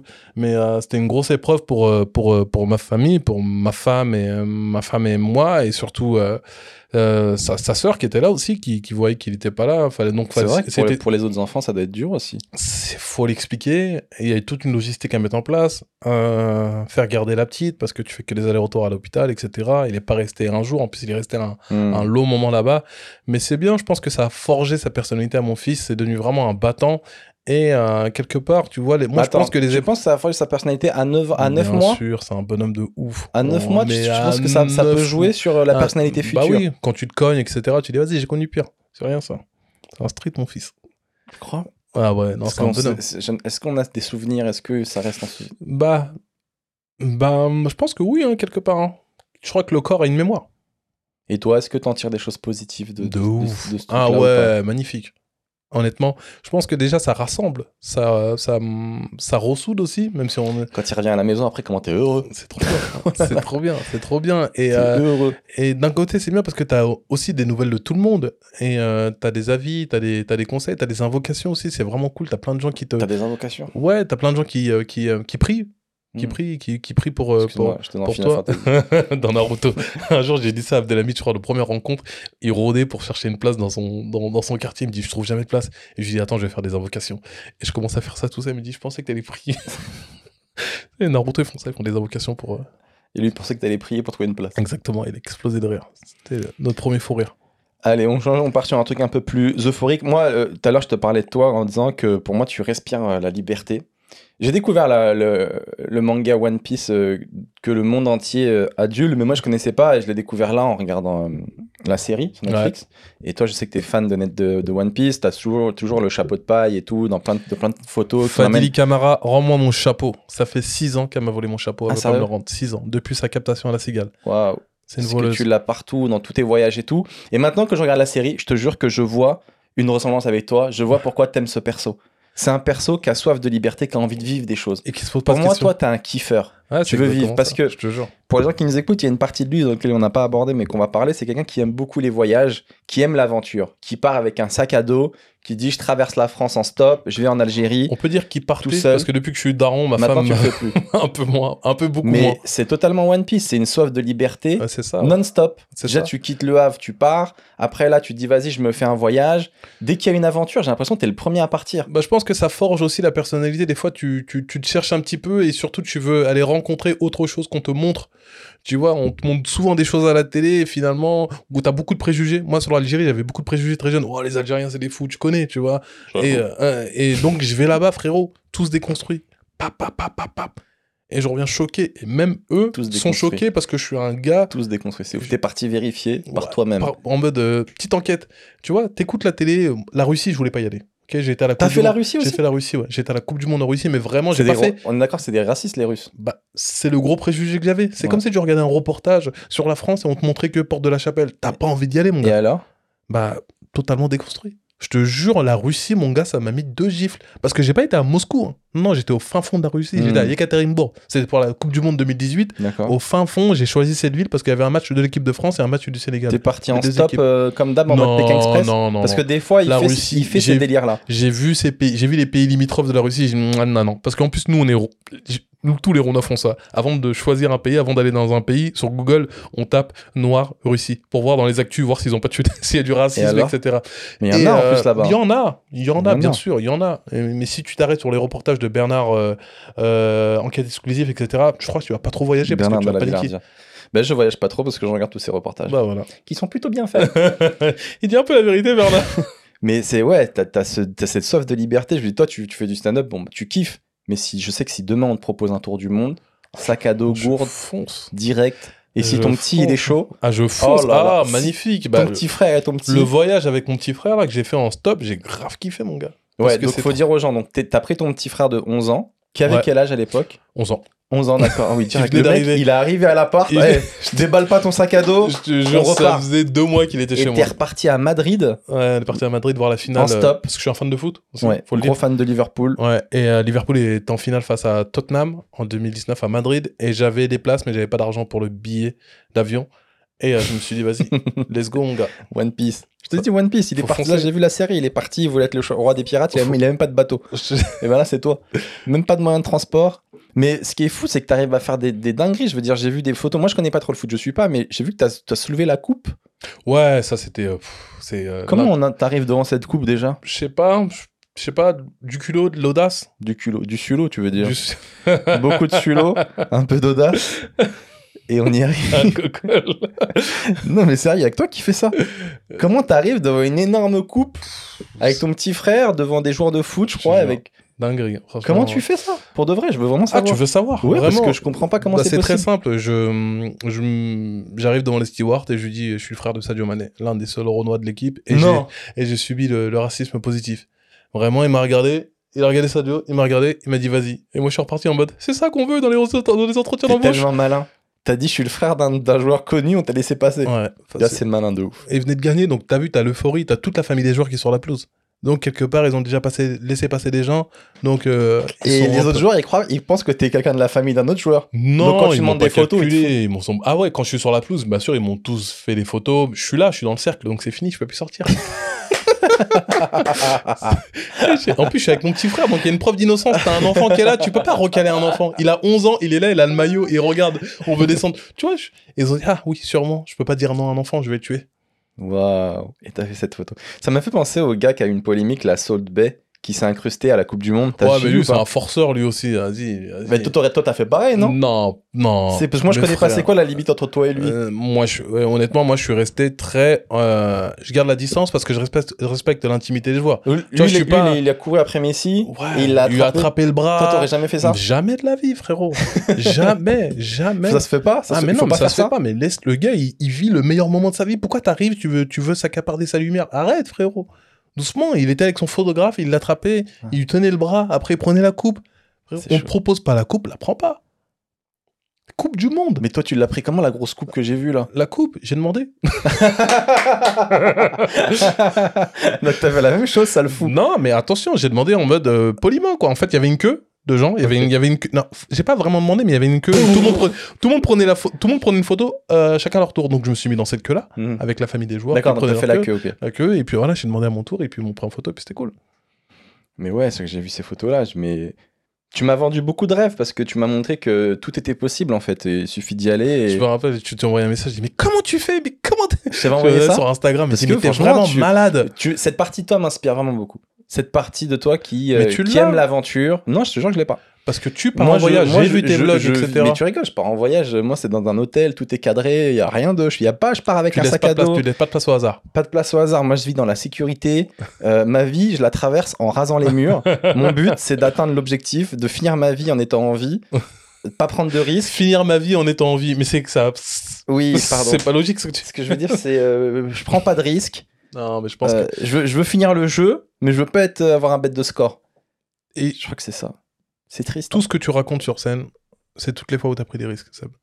toutes les fois, j'ai vu ton spectacle, toutes les fois, à part les histoires qui d'actu, etc., toutes les fois où tu racontes Ouais, des, petits fois- trucs, c'est fou. parce que tu veux juste pas. pas. te prendre la tête. T'aimes bien, t'es dans ton petit cocon, etc. Peut-être qu'il y a Mais- une forme de protection que tu cherches. C'est vrai, mais partir, euh, faire Paris en stop jusqu'en Algérie sans savoir où tu vas dormir, C'est trop bien. Euh, jure, quelque- c'est quand même fou. Déjà, comment tu trouves les gens qui vont t'héberger? Genre, t'arrives en Algérie. Oui, À partir de là, comment tu. bah, je me servais des réseaux. Déjà, je Ouais. l'annonçais euh, plusieurs semaines à l'avance. Je crois que je vais aller en Algérie parce qu'il y a des Algériens dans la place. Tu connais, ça va vite. Et je disais, ouais, t'inquiète, tu vas là-bas, viens chez moi. J'ai dit, franchement, je prends aucune réservation à l'avance. Le mec qui faisait un peu l'Eurostar, je préfère être sur place et puis, et puis, et puis voir un peu les gens. Donc, quand j'étais à Alger, t'as eu zéro soir en galère? Non, jamais. Et franchement, je les remercie parce que j'ai pas payé une fois la bouffe et j'ai pas payé une fois l'hôtel. Waouh. C'est fou. Et arrivé là-bas, t'as une autre Russie- image des- Russie aussi. Hein. Russie aussi. hein. Ah, mais ça a changé. Tu vois que l'hospitalité, elle est humaine en fait. Elle est humaine. Partout, t'as des gens mauvais comme t'as des gens bien. Et puis là-bas, les gens bien, c'était vraiment cool. Et je suis retourné en Algérie il y a, il y a deux mois pour le festival algérien. Et euh, j'avais rencontré une personne qui m'avait accueilli chez lui, euh, Yanis, big up à lui, qui était, quand, je- quand lors, de ma, lors de ma première venue, il était en train de monter son resto. Il m'a dit, s'il te plaît, quand tu reviens en Algérie, tu viens dans mon resto. Et, et là, je suis reparti dans son resto. Et j'ai a ramené son truc. tous les humoristes. Mais vraiment, j'avais ramené toute l'équipe. Il y avait. Parce que tu m'as dit que t'aimes beaucoup renvoyer l'ascenseur. ça- Comme t'es un mec qui demande beaucoup de l'aide, on me t'es donne. quelqu'un qui donne aussi beaucoup. On me donne. Je pense que la vie, c'est un ping-pong. Mm. Tu vois ce que je veux dire? Tu donnes, boum, boum, boum. Tu m'as dit cette célèbre phrase que, que je te laisse dire. Dis-moi. On est des montgolfières. Ah ouais. Pour monter, faut, faut lâcher du sable. Pour monter, faut lâcher du poids. Ah, faut lâcher du poids. On est des montgolfières. Ouais, tu veux aller plus haut, lâche. Lâche. Et je pense que moins tu t'attaches à, à, à ce que t'as, et David, je veux pas faire le, le philosophe, le, le, le moine, etc. Mais moins tu t'attaches à ce que t'as, et- enfin, de, de matériel, hein. faut s'attacher à ses, à ses proches, etc. Mais euh, au, au matériel, au- à ce que tu possèdes, Sensei Sulu.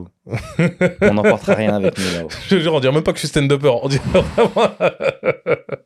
Je t'ai dit, t'es dans tu la vois un peu le motivation. délire. T'es le grand frère. On relâche tout et on s'élève. Lâche ça. Pose, pose ta téléphone. Il n'a aucune valeur.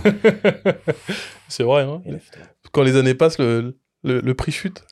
Les gars comme toi, ceux qui poussent le talent euh, motivation un peu au, au max, Mhm. ils ouvrent des sectes après. Ils font une secte. C'est l'étape d'après. Exemple. Bah, Il y en a plein. La première, la première étape, c'est euh, aie confiance en toi. Ouais, mais te t'as des exemples Deuxième, nanana. historiques. Deuxième, c'est suis-moi, etc. Et la troisième étape, c'est, donne-moi ton argent. Tout ça n'a aucune valeur. Donne-moi ton rib. Cet iPhone n'a aucune valeur. Là où Cette nous femme- allons, tu n'en as cette plus. femme tu as plus m'appartient aussi. Exactement. Et fou comme ça, ouais. Ah, et- mais non, j'irai jamais. euh, enfin, j'espère. Enfin, Non, pas du tout. Comment t'espères Voilà, d'où t'as le doute Enfin, j'espère, je sais pas où ça va nous mener, mais. Et donc, dans tes voyages, euh, les gens sont super. euh, Est-ce que tu as une belle rencontre qui t'a marqué? Particulièrement plus que les autres dans ces voyages? Ouais, il y en a tout le temps. Bah, je t'ai parlé de Yanis. Yanis, l'Algérien, vraiment au top. Dans chaque pays, à chaque fois, c'est. Ouais, Yanis. Franchement, je vais retenir vraiment Yanis. Après, au Qatar, dernièrement, il y a hum, Abderrahman qui m'a hum, qui m'a accueilli, qui était le, qui était le fils de l'ambassadeur euh, de France au Qatar. Si j'ai bien prononcé le truc. Et pourquoi cette rencontre-là t'a L'ambassadeur de plus- Qatar en plus France, pardon. Le fils de l'ambassadeur du Qatar en France. Euh, parce que le gars aimait vraiment son pays et voulait vraiment montrer que son pays était vraiment cool. Et ce qui est marrant, c'est qu'un soir, je suis, dans, je, suis à, je, suis à- je suis au Qatar et je suis pour la Coupe du Monde. Et il me dit euh, Dis-moi, t'es où? Je viens te chercher. Et il vient me chercher avec une Rolls, mon gars. Et on monte dans la voiture. Il met Tonton du Bled de Rimka et il me dit Moi aussi, je suis un mec du 9-3. Et il accélère dans Doha à 200 km/h. Et il me fait kiffer. Il me montre un peu tous les, tous les, tous les bons côtés. Donc, gros big up à lui et euh, sa femme Fatima. Et est-ce qu'il y a eu des mauvaises rencontres? Genre une de tes pires rencontres de tes voyages? Ouais, mais je préfère pas me mettre la lumière. Allez Raconte a- un peu. Là, tu nous vends du rêve depuis le début. T'as forcément eu des galères aussi. Euh, Oui, il y a eu des galères, frère. Il y a eu des galères, mais c'est. euh, euh, Ouais, t'as toujours, toujours un gars. Il y a un gars, il a essayé de me faire un truc mystique quand j'étais dans son, dans son camtar. Genre, je- genre, Et ça, tu pouvais pas le raconter Franchement, je vais pas préciser le pays. non. Je précise pas le pays. Je Mais précise non. rien du tout. Je te jure la vérité. Ah, ça, ça m'a vraiment choqué. Je te jure. Et Un ça, t'allais pas le raconter routier. Je monte dans son camion et euh, il me dit vas-y, tu peux te poser sur la couchette derrière. Et j'étais cuit. Ça faisait au moins 4 heures que j'étais au bord de la route. J'étais au soleil. Je monte dans le camion, hein, et il conduit et, et je sens sa main je te jure, je sens sa main et il dit Toi, gros matériel. Et j'ai dit Écoute, descends. Il descends. t'a dit toi, gros matériel Toi, gros matériel. Et je, je sens sa main qui cherche à aller vers la Pendant salle. qu'il roule Pendant qu'il roule. Et moi, je suis de côté là, je sens sa main aller vers. Il cherche à aller vers la salle de jeu. Il cherche Et la dit- manette. et il dit Toi, gros matériel. Et là, je sors, je dis Frérot, laisse-moi sur le côté. Mais ou sinon, t'aurais pu juste euh, continuer de rouler et dire non, moi, par contre, moi, je suis pas de ce côté-là. Je suis pas de ce côté-là. Non, mais c'est mort. Juste emmène-moi C'est mort parce que la paro qui rentre dans ta tête à ce moment-là, Ah oui. faut fermer l'onglet le plus rapidement possible. Eh, mais le Parce gars, que le gars, il a, il a une paire de couilles de ouf parce que franchement, Un gars de tenter deux ça mètres, à un, un gars- un- un gars de 2 Deux mètres mètres. balèze, Et attention, il faut une paire de balles. finalement, euh, je suis resté sur le bord de la route la nuit pendant facile euh, deux heures. Je n'avais pas de caisse. Deux heures. Et j'aurais pu être deux heures avant ma destination. Et je me suis dit, vas-y, je m'arrête là, c'est mieux. Et j'ai. Quelque part, j'étais Parce que tu dis, tu sais pas ce qu'il peut me faire ce gars-là. Ouais, Ça se trouve, je m'endors, il va me droguer, il va me faire un truc, je vais Je me réveiller, pas. je vais être attaché. tu descends, frérot, tu descends. Tu prends pas la tête, descends direct. Je commence à me reposer. Et tu vois, j'étais un peu de dos comme ça. Tu vois, quand t'es de dos comme ça, et puis tu sens, Mais tu sens la marée. Ouais. Et je dis, oh, tu fais quoi là? Ouais. Tu fais quoi là? Ah, t'as dû péter un câble. T'as dû péter un câble. je te connais. Tu fais quoi? Va où ta main? Là, là c'est vraiment parce que c'est filmé. Elle va où ta Mais main? je vais pas plus loin dans les détails. Et puis là, c'est, je me suis dit, descends, je me barre. Et, T'as dû et je me suis tapé des barres. Quand j'ai appelé mes potes, qu'est-ce qu'on a rigolé Tu, Tu l'as insulté Bien sûr, tu l'insultes. Mais t'es pas obligé de l'insulter, il, Ah oui. il a tenté sa Ah chance. oui, Tenter quoi, frère? Frérot, tu Qu'est-ce que tu tentes? Qu'est-ce que tu tentes? Qu'est-ce qui t'a montré que tu pouvais tenter? Il était y a comment, rien d'attirant dans moi, frérot. Il y a rien en une- moi. Si ta femme, elle peut dire des trucs. T'es marié, t'as une femme. T'as- J'ai un corps de langouste. T'es son style, poteau. Il aime, la- il aime les fruits de mer. Qu'est-ce que je te dis? Qu'est-ce que je te dis? Il était comment, le gars? C'était un mec balèze ou. Même pas, franchement. Il a une gueule de boîte à gants, frérot. Vas-y, frérot. En fait, je sais même pas pourquoi je rentre dans les détails sur des trucs comme ça. Ça me fait rire.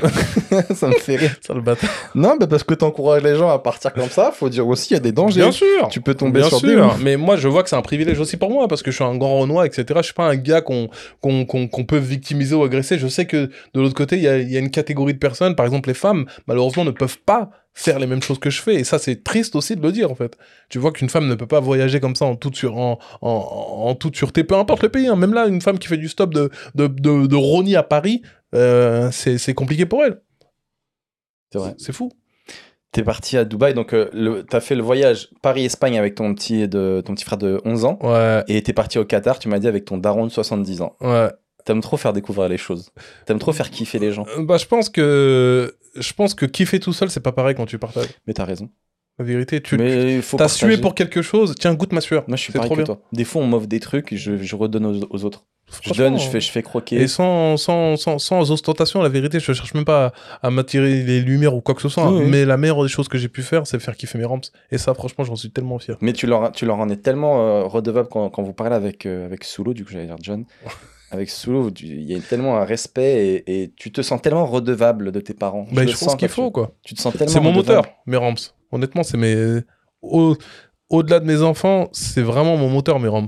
De par, de par le choix qu'ils ont fait dans leur vie, c'est des, des, c'est des personnes qui ont changé. Et même, je veux pas, même pas les appeler immigrés. Je pense que c'est des, des, euh, comment on appelle ça euh, Déjà, ton daron, tu m'as dit, il a un parcours, il a, il a tout quitté pour venir en France, C'est fou. du Sénégal. Ma mère, pareil. Il a tout quitté. Pourquoi il a, il a tout Et quitté je te parle pas de tout quitter dans 2023, je te parle dans les années 70. Donc, tu vois plus ta daronne, t'as pas de fast time, tu t'en- tu t'envoies des lettres, euh, elle est analphabète, t'es analphabète. Tu vois ce que je veux dire? Il y a aucun moyen de communiquer, c'est des cartes téléphoniques, la Mais- ligne. mais ma les lignes, c'est pas comme Pourquoi avant. il a tout quitté? Est-ce que la vie là-bas Bah- était vraiment si dure que ça? Bah, bien sûr, frérot. Frère, j'ai vu mon village. Mais bravo, papa. C'est vrai? Bah oui. J'habite pas, j'habite pas à Dakar, moi. T'habites où? J'habite au fin fond du Sénégal. C'est comme si je te disais, j'habitais au fin fond de la France. Dans un endroit où. euh, au fond de la montagne. Tu vois? Il habite au- J'habite à la frontière il du a, Sénégal. il a- donc il a tout quitté seul ou il est venu avec ta, avec, euh, ta mère? Non, non. Dans un premier temps, seul. Et après il a dit il faut venir. Tu viens d'imiter mon daron, sale bâtard. Non, non, excusez-moi. Hein, J'ai senti un accent seul. Oui, il y avait l'accent, mais en fait c'est une blague de... J'envoie un message à Lenny Bunga tout de suite. Merci. C'était une blague de, de qui déjà? De Fabrice ou de Tom Angel, je sais plus. Il disait qu'à un moment donné, il y a plein de Renois qui sont arrivés en Bretagne. Ouais. Et il y a eu une vague d'immigration en Bretagne. Il y a eu beaucoup de Bretons. Et il y en a, dit le premier, il est parti. Après, il a dit aux autres, faut venir. La Bretagne, ça vous gagne. Je pas ça, ça, pardon. Euh, mais déjà, le périple pour venir illégalement en France, il est déjà assez difficile. Ouais. euh, une fois qu'il est là, Je pense que il- beaucoup il- plus il facile dans les années mère, 70. il lui dit vas-y viens. Je pense que c'était beaucoup plus facile dans les années 70. Enfin, je vais pas dire logistiquement, mais en termes d'accueil, parce que la France avait besoin d'émigrer pour reconstruire la Ouais, France. d'accord, ok. T'avais tout le boom euh, automobile, etc. Ouais, on Donc avait- ça recrutait beaucoup a chez Renault, etc. Et beaucoup, bah, exactement. Donc Ouais. il facilitait les procédures de, de, de, Donc finalement, de- de ta mère, elle est venue légalement, elle a pas suivi le même périple il a charbonné, il lui a payé un billet d'avion, elle est venue, etc. C'est beaucoup plus facile pour elle de, Ouais, parce que s'il lui disait viens, tu traverses ça, après Non, tu prends la mer, technique, technique, après tu technique. peux. C'est un truc de bonhomme. C'est une galère. Après, c'est un truc de bonhomme. Les femmes sont beaucoup plus bonhommes que nous, mais c'est beaucoup plus risqué pour ma mère de faire ça, quoi. Et donc il est, il est venu et ouais, je te sens vachement reconnaissant de, de- envers lui d'avoir pris tous ces risques euh, pour pouvoir avoir la vie euh, que tu as aujourd'hui quoi. Ouais, et encore, euh, mon objectif aujourd'hui, c'est de. Et l'objectif de mes frères et sœurs aussi, c'est de faire mieux que le daron, quoi. Tu vois, il nous a offert une chance, donnons une meilleure chance à nos enfants. Tu rends ce qu'on t'a donné. Exactement. Toujours. On a toujours finalement quand Bah, je parle faut- avec toi, il y a faut, toujours ce, ce truc qui revient Il faut, il faut. de je rends ce qu'on m'a donné, il faut, mon ami. donné. Il faut de ouf. Et, euh, et ton daron donc tu le 70 piges, tu l'emmènes au Qatar, tu m'as dit il a fait du jet ski, il a kiffé sa Ah, life. c'était des bars, Seb, je te jure. C'était tellement des bars, c'était fou. C'était. euh, Laisse tomber, mon gars. Laisse tomber. T'avais pas peur pour son âge de lui faire faire des trucs comme Quelque ça? part, oui, mais après, il y a mon côté insouciant et mon côté foufou. Et euh, donc, à, au bout d'un moment, j'ai dit, vas-y, papa, viens, on fout la merde. Viens, on fout la merde. Et je lui parlais, L'accélérateur c'est là. je lui parlais comme jamais je lui ai parlé, mon daron. Et je voyais qu'il était chez là, je voyais qu'il était détendu, donc c'était vraiment bien. Finalement, tu l'as connu vraiment à ce moment-là au C'est final. exactement ça, parce qu'on a eu des conversations que jamais que j'ai eues avec lui, quand il me racontait un peu sa jeunesse, ses choix, euh, ce qu'il ressentait pour moi. Me l'avait jamais vraiment dit. Là, Il il, a- était pudique. Ouais. Là, Tu vois, il y a une pudeur africaine. Maintenant que j'ai fait du jet ski, je peux te dire que je t'aime, mon fils. Maintenant que tu m'as emmené au casino. Ce qui m'a fait vraiment rire, c'est après le voyage, il m'a dit, il pensait que j'étais blindé, il m'a dit, achète-moi un 4x4. Non. Et ça, ça m'a tellement fait rire, Oh je te là là, jure. il t'a dit achète-moi un 4x4. J'étais tellement que t'étais blindé. Bah ouais, mais ils sont pas, ils ont, ils ont pas le même recul que nous sur ça. Achète-moi un 4x4. Et, et moi, j'ai dit, mais il y a plus rien, ça y est, c'est fini. On était dans le jacuzzi en plus. Il dit, regarde, l'argent est dans les bulles, c'est fini. Dans les jacuzzi. Ah ouais, il était en mode par la meuf dans le jacuzzi. plop, en plop, mode plop. Tony Montana, tu vois. Ah, mon fils, Mm. achète-moi un Je suis fier 4x4. de toi. Ça Maintenant, essaie de m'acheter un 4x4 pour le pays. Ah, c'est fou. Et il l'a eu. Tu lui as acheté un 4x4 Bah, avec les frères et on- Ça coûte combien un 4x4 Bon, c'est un petit 4x4 tranquille, on lui a pris un petit Toyota. tu connais? Non, c'est pas, c'est un Toyota, mais je me rappelle plus, mais on lui a pris une marque un peu comme ça. Et, Et il puisse se déplacer tranquillement euh, au doublé. Et du coup, t'as appris à le connaître pendant ce voyage, tu as, t'as posé des questions, c'est là où t'as raconté un peu euh, Ouais, c'est trop, c'est trop d'art. Franchement, c'est là, faut vraiment nos, nos, nos- Je pense qu'il faut vraiment pousser la discussion avec nos parents. Ils ont tellement de Moi, c'est choses un à nous dire. grands regrets dans ma vie. C'est de, Ouais. J'aurais aimé parler avec mon père, et, euh, Mm. parce que finalement, il est mort, et, et lui et moi, on n'a jamais parlé. Comprendre ses blessures, comprendre ses blessures, comprendre ses échecs, comprendre ses choix. Le mois d'aujourd'hui. Parce que le mois de l'époque, j'étais Ouais. trop jeune, je m'en battais tellement les couilles. je me souviens quand on avait cette grosse discussion. Le mois d'aujourd'hui, j'aurais aimé lui dire Poto, qu'est-ce qui se passe dans ta vie pour que tu en arrives à là? Qu'est-ce que tu as connu? C'est quoi ta life? J'aurais aimé le comprendre. Là, j'ai un, pro- j'ai un profil psychologique que j'arrive à faire de lui, d'après les éléments que j'ai, parce qu'on a vécu ensemble dans la même maison, mais on ne s'est jamais parlé. Quand t'as pas les réponses, c'est relou. Bah, ouais, ça va. C'est un manque, on va dire. avec, C'est juste mais un. c'est juste dommage, on s'est croisés dans cette vie sans se connaître. Ça n'a aucun sens, alors qu'on était dans la même maison et personne n'a parlé avec l'autre. Ça n'a aucun sens. c'était Mais j'aurais aimé parler avec cette personne et comprendre qu'est-ce qui se passe dans sa tête. Mais à l'époque, j'avais pas la maturité d'aujourd'hui, ni l'intelligence, ni le. le- je, je connaissais pas l'humain comme je le connais maintenant et j'aurais pu mieux comprendre. Mais c'est dommage. Mais c'est pour ça que ça me parle beaucoup la discussion que tu as eue avec lui. euh, je trouve que c'est trop bien de. Mais je l'ai eu avec ma grand-mère à La Réunion. Ok. Euh, ma grand-mère, euh, je vais souvent à La Réunion depuis tout petit. Et c'est vrai qu'on n'avait jamais vraiment parlé au final, tu vois. Et là, les quelques années où j'y suis allé, là récemment, depuis ma rupture, euh, j'avais vraiment, j'étais seul du coup là là-bas. Et donc on a commencé à parler, premier degré. C'était comment la vie à l'époque? Vraiment, qu'est-ce que t'as connu? Tu vois, elle avait pas d'eau, euh, elle allait à la rivière et tout. euh. Et puis tu sais, ils sont très croyants là-bas. Elle me disait des fois, elle oubliait des trucs dehors la nuit. Elle dit bah je vais pas le récupérer. Parce qu'il n'y a pas de lumière, c'est dehors, il y a des fantômes et tout. Dis, bah laisse tomber. J'ai oublié ça dehors, bah ça sera demain. On le récupérera demain s'il est encore là. ça me butait de rire. C'est trop marrant. Je lui demandais c'était quoi les trucs euh, qui te faisaient peur, etc. Et, et c'est vrai que ce genre de conversation est vachement enrichissante parce que on se rend compte de la chance qu'on a aujourd'hui, Ah, de d'évolution du monde. De ouf. Ouais, trop intéressant. De ouf. Et, euh, et euh, je crois que c'est hier. Ouais. Il y a une phrase aussi. Moi, ça m'a permis, entre guillemets, de me rendre un peu plus fort. Euh, de connaître euh, mon daron un peu plus. Et j'espère, même ma mère, hein, tu vois, parce que ça m'a poussé aussi à aller dans la discussion avec ma maman. Tu vois, de voir un peu comment elle a pu gérer émotionnellement le fait de quitter euh, sa mère euh, ou euh, la rencontre qu'elle a pu faire avec mon daron, comment ça s'est fait, Comment elle son ça, arrivée en France, sa gestion. Elle a regretté quand elle est arrivée en France ou- Non, pas vraiment. Je pense qu'elle a été prise par la confiance, quoi, tu vois. Elle avait vraiment... et eux, leur, leur objectif, c'était de miser sur les enfants, et je pense qu'ils ont bien fait. Après, tu m'as dit donc, du coup, après tout ce qu'il t'a donné, pour toi, c'est normal de prendre, de, de- de prendre en charge ta famille. C'est naturel. Tu m'as dit, Ouais, euh, après, tu m'as dit, c'est l'éducation occidentale qui est comme ça, qui est pas comme la tienne. Tu dis, des fois, j'entends, ouais, moi, mon père, il me donne de l'argent. Jamais de la vie. C'est- J'entends mon père, il me donne de l'argent, ou j'entends quand je suis avec mes parents, c'est eux qui payent le resto. Je dis, mais jamais de la mort. C'est même pas de la vie, jamais de la mort. Mon père, il paye. Dès que je suis arrivé à Dubaï, je lui ai dit, mais donne-moi ta CB. Tu la touches pas, frère. Tu tu touches pas. T'es mon daron. Eh ben. J'ai graillé son argent depuis que, j'ai, depuis que je suis tout petit, j'ai graillé son oseille. Même si c'était un choix, c'était son choix, tu vois. Que je sois là, j'ai graillé son oseille jusqu'à que je suis quelqu'un de, de hum, sevré, de, qui, de mature, qui arrive à me gérer tout seul, qui arrive à gérer de l'oseille. Maintenant, pose, pose cette carte, viens, on kiffe. Hmm. Pas mal. Après, moi, je suis dispo, hein, si tu veux repartir. ah, putain. Du coup, là, je reviens sur, euh, sur ton spectacle. Tu m'as dit, donc, tu étais au point virgule. Tu as fait une pause. Ouais. Euh, tu as voulu réécrire parce que tu sentais que tu étais plus trop en accord avec tes anciennes blagues et tu as envie de, de te renouveler et que tu as, évolué dans l'écriture aussi. Moi, c'est ça, en fait, j'ai mieux compris mon métier. Quelque part, tu vois, mieux savoir écrire. euh, et surtout que mes anciennes blagues, ouais, elles avaient 7 piges. Je Ouais. pense qu'elles étaient plus en phase avec ma vie d'aujourd'hui. Il y a 7 ans, j'avais pas de gosse, je venais d'arriver sur Paris, etc. Aujourd'hui, j'ai envie de parler de ma nouvelle vie et euh, d'une meilleure manière. Aujourd'hui, franchement, j'ai des nouvelles blagues qui sont mieux rythmées, etc. Et les alliés aux anciennes, je pense que ça fait un peu mystique. Au début, je voulais vraiment les rehausser, les anciennes blagues euh, qui parlent un peu de ma personnalité, où je me présentais un petit peu. Mais j'ai plus vraiment envie de mettre ça en avant. Donc, je me suis dit, écoute, pause le premier spectacle, même pas pause. Franchement, honnêtement, je l'ai euh, je l'ai mis à gauche et je repars sur un autre truc avec mes nouvelles armes.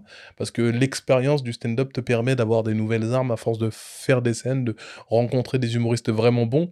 Et euh, là, je suis vraiment content parce que j'ai une vibe où des gens m'ont dit, je vais pas dire la vérité, mais m'ont dit les choses en mode, tu sais, il y, a un- il y a un gars, je vais pas te dire qui c'est, mais euh, qui m'a dit, tu serais pas marrant dans la vraie vie, je t'aurais dit d'arrêter le stand-up. Mais t'es hilarant dans la vraie vie, donc continue à faire du stand-up pour que tu sois hilarant sur scène. Ok, je sais qui c'est.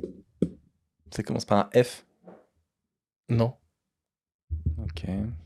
Non, mais je veux pas dire qui c'est, c'est bon, cherche, cherche pas. Et, euh, et du coup, ouais, donc là, tu kiffes beaucoup plus. Ouais, ça y est, Tu sens une évolution. ça a totalement changé. Et à côté de ça, du stand-up aussi, t'as as, fait d'autres choses. T'as- on- moi, je t'avais vu, euh, ben, on avait fait cette émission en, en solo avec euh, Soulo sur Click. Tu faisais beaucoup de choses avec Click. Encore ou plus Exactement. du tout maintenant? Plus du tout. Je me suis vraiment consacré au stand-up. Ok. Euh, J'étais un mec qui, qui faisait un peu des trucs à gauche à droite. T'as vu, j'ai eu la chance de faire du ciné. Click, c'était vraiment une grosse partie de ma vie. C'était mortel. J'ai été grave une phase, ouais. Une grosse phase. On Et avait fait un, un podcast ensemble. C'était pas c'était une, une émission plutôt. une émission, c'était une c'était- émission, c'était une heure et c'était la première solo fois que Sulo. voir l'émission, c'est solo avec Sulo. C'est la première fois que Sem Melia se livrait. Il était de l'autre côté, tu vois. Euh, c'était lui l'invité. je m'attendais pas à avoir autant de retours. Ouais, J'ai eu beaucoup de retours, même dans les commentaires et tout. Et, euh, et c'est marrant parce que les gens, c'est ce qu'on disait tout à l'heure, un peu comme toi, quand t'es venu me voir la première fois, t'avais l'impression que t'avais la solution au problème de ma vie. Mhm. Je dis, mais Seb, fais ça, et fais ça. Et dans les commentaires, euh, ben, il y a beaucoup de- gens aussi qui pensent euh, avoir la solution. Mhm. Si Seb, il faisait ça, il y arriverait. S'il faisait ça, nanana. Mais la vérité, tant que vous n'êtes pas dedans, euh, c'est vrai. vous pouvez Et pas surtout, savoir. ce que j'ai aimé mettre en avant dans l'émission, surtout avec toi, c'est que tu te faisais beaucoup de préjugés sur les stand-uppers, euh, l'avis qu'ils avaient sur Watt, et moi je voulais un peu déconstruire un peu tout ça. Et euh, là, j'ai donné un peu la parole aux stand-uppers, vous allez voir dans l'émission, et euh, tu vois qu'ils ont un avis totalement différent et euh, qui ont surpris aussi Seb. Et ça, j'ai vraiment kiffé de mettre en avant dans l'émission, et c'est ce que j'aimais aussi faire, ramener des petits mots. Euh, je crois que quand j'avais eu Roman, j'avais demandé à un humoriste québécois qui l'avait fréquenté depuis longtemps de me dire comment était Roman avant. Et Roman, c'était une surprise pour lui d'entendre Mmh, ce qu'on pensait de lui quand il avait 18 ans, il était au Québec, etc. Donc j'ai aimé aussi euh, chercher toutes ces petites choses. Et surtout, cette émission, elle m'a aidé à mieux comprendre mon métier. Parce que moi, je prenais toujours des stand-uppers que je kiffais, qui m'ont fait euh, peut-être euh, rêver ou qui m'inspiraient. Et je les ramenais dans mon émission et ils me parlaient un petit peu de leur parcours. Et moi, ça m'inspirait. En fait, je me nourrissais un petit peu de tout ça. Ouais. Et franchement, je remercie Click et. Mouloud et toute l'équipe de m'avoir donné l'opportunité. Et j'ai fait ça pendant Je deux saisons. C'était mortel. Mais moi, pareil que toi. Là, je fais ce podcast-là. Putain, à chaque fois, je ramène tout à moi. J'ai envie de me tirer une balle. Mais c'est parce que ça, ça résonne en Ça moi, les gars. C'est pas souvent les gens disent il ramène tout à lui, c'est insupportable. Je suis désolé, c'est pas de c'est juste que ce qu'il dit, bah ça résonne en moi. Et pareil, c'est toujours, euh, tu vois, de tirer des choses. J'invite des gens que j'adore, qui Mhm. m'inspirent, et j'essaie de tirer des, des leçons. Tu vois, par exemple, toi, c'est ton ta soif de liberté Mais c'est les rencontres qui qui, font m'inspire ça. beaucoup. Avant, on avait Nino qui me, qui avait la politique du Yes Man, Ouais. qui m'inspirait beaucoup. Et j'essaie de grandir euh, Mais avec, les épisodes. mais c'est les rencontres qui font ça. et C'est pour ça que je vais toujours vers les gens. Ça me permet quelque part de m'ouvrir un peu plus. Après, tu as des tarbas partout. Mais les tarbas, ils te permettent de fermer les portes de tarba. Tu vois? Tu es obligé de passer par là. Tu peux pas qu'avoir que des gars cool dans tes rencontres. Ah, si on pouvait. T'as aussi, t'as tourné dans un film avec Omar Sy. Ouais. Tu peux nous en parler un petit peu? Le film, c'est Tirailleurs. Ouais, je l'ai pas vu. Euh, C'est un film qui un film historique finalement sur. euh, Exactement. C'est sur la Première Guerre mondiale, sur un père qui va euh, sauver son fils, père qui est joué par Omar Sy, enrôlé de force lors de la Première Guerre. J'ai déjà dit Première Guerre mondiale. Ce fils qui est joué par Alassane Diong, qui est autre que le neveu de- d'Omar Sy D'accord. dans la vraie vie. Et euh, c'est un film vraiment qui me tient à cœur parce que c'est un film qui est entièrement en peul, qui est ma langue natale.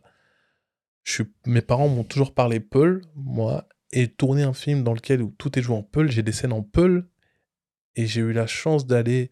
Je remercie euh, Hélène et Omar qui m'ont invité au, au, au Festival de Cannes. J'ai pu Ah ouais. ramener mon papa là-bas, et mon père, c'est la première fois que j'allais au cinéma de ma vie avec mon père. Jamais été au cinéma avec Eh, mon daron. et tu me tu l'as fait faire une vie, mon gars. Tu l'as emmené au non, festival mais de imagine, Cannes. imagine le goal Qatar. dans la vie. Tu vois, imagine le truc, tu prends ton daron et tu vas, tu vas voir projection, il va voir ton premier film. Euh, j'ai quelques scènes cool, tu vois, où j'ai un échange avec Omar, d'autres scènes où il y a même mon pote d'enfance qui est, qui, est, qui est dans le film, qui est dans ce film-là, Ibrahim. Et euh, c'est un, c'est, c'est un vrai kiff parce qu'au fait, c'est l'histoire de nos, nos Ça arrière-grands-pères. t'a touché quoi. Cette histoire-là? Bah, moi, je suis descendant de tirailleurs. Mon, mon arrière-grand-père a, combattu. Et euh, quelque part, oui. Parce que c'est mettre euh, une image sur, euh, sur leurs mots. Ouais, bien sûr. Et sur ton histoire aussi. Exactement. Mettre en lumière aussi. Et, et je sais que euh, la projection du film, la création du film, a, hum, a mis en lumière plein de choses. Et a, a- malgré qu'aujourd'hui, les tirailleurs sont très vieux, mais ils ont obtenu certaines réparations sur, sur des choses. Ouais. Ça a fait le Ça même effet. Ça a mis beaucoup de temps parce que la France a beaucoup de mal des fois à reconnaître ses Bien erreurs, sûr. il faut le dire. Euh, ça a fait le même effet que le film Indigène. Que j'ai à- pas vu aussi. Mais euh, à moindre c'était- échelle. c'était Jamel, quoi. Exactement. Fut un temps qu'il y a eu à peu près le même impact. et je- Marocain C'était exactement les indigènes marocains. Je sais pas si on les appelait les tirailleurs, mais, euh, mais je crois que c'est les indigènes marocains, les, ok. Aro- les indigènes euh, euh, maghrébins. D'accord, ok. C'était comment de tourner avec Omar Sy, du coup? C'est un délire, Omar. Franchement, c'est vraiment un délire positif, quoi. Franchement, c'est fou parce qu'au fait, tu vois tout ce qui euh, représente, tout ce qui porte. Et euh, C'est un destin. hein. c'est un- exactement. C'est vraiment le terme. C'est un destin, ce gars. Je te jure. Rien qu'à le regarder, moi, ce que je kiffais avec lui, c'est qu'on tapait des barres entre les, entre les prises. Et dès qu'il entendait le, le moment action, il nous donnait deux, trois conseils et rentrait dans le perso. Mais vraiment, d'une force, hein, on comprenait pas. Trop mortel. Moi, je kiffais de ouf. T'étais pas impressionné de tourner avec un. C'était ton premier film? J'étais impressionné de tourner dans un film de guerre, de tourner avec euh, bah, l'un des plus grands euh, Acteur acteurs français. On peut le dire. Euh, et dans une grosse production française. C'était quand même fou, quoi. Bah oui.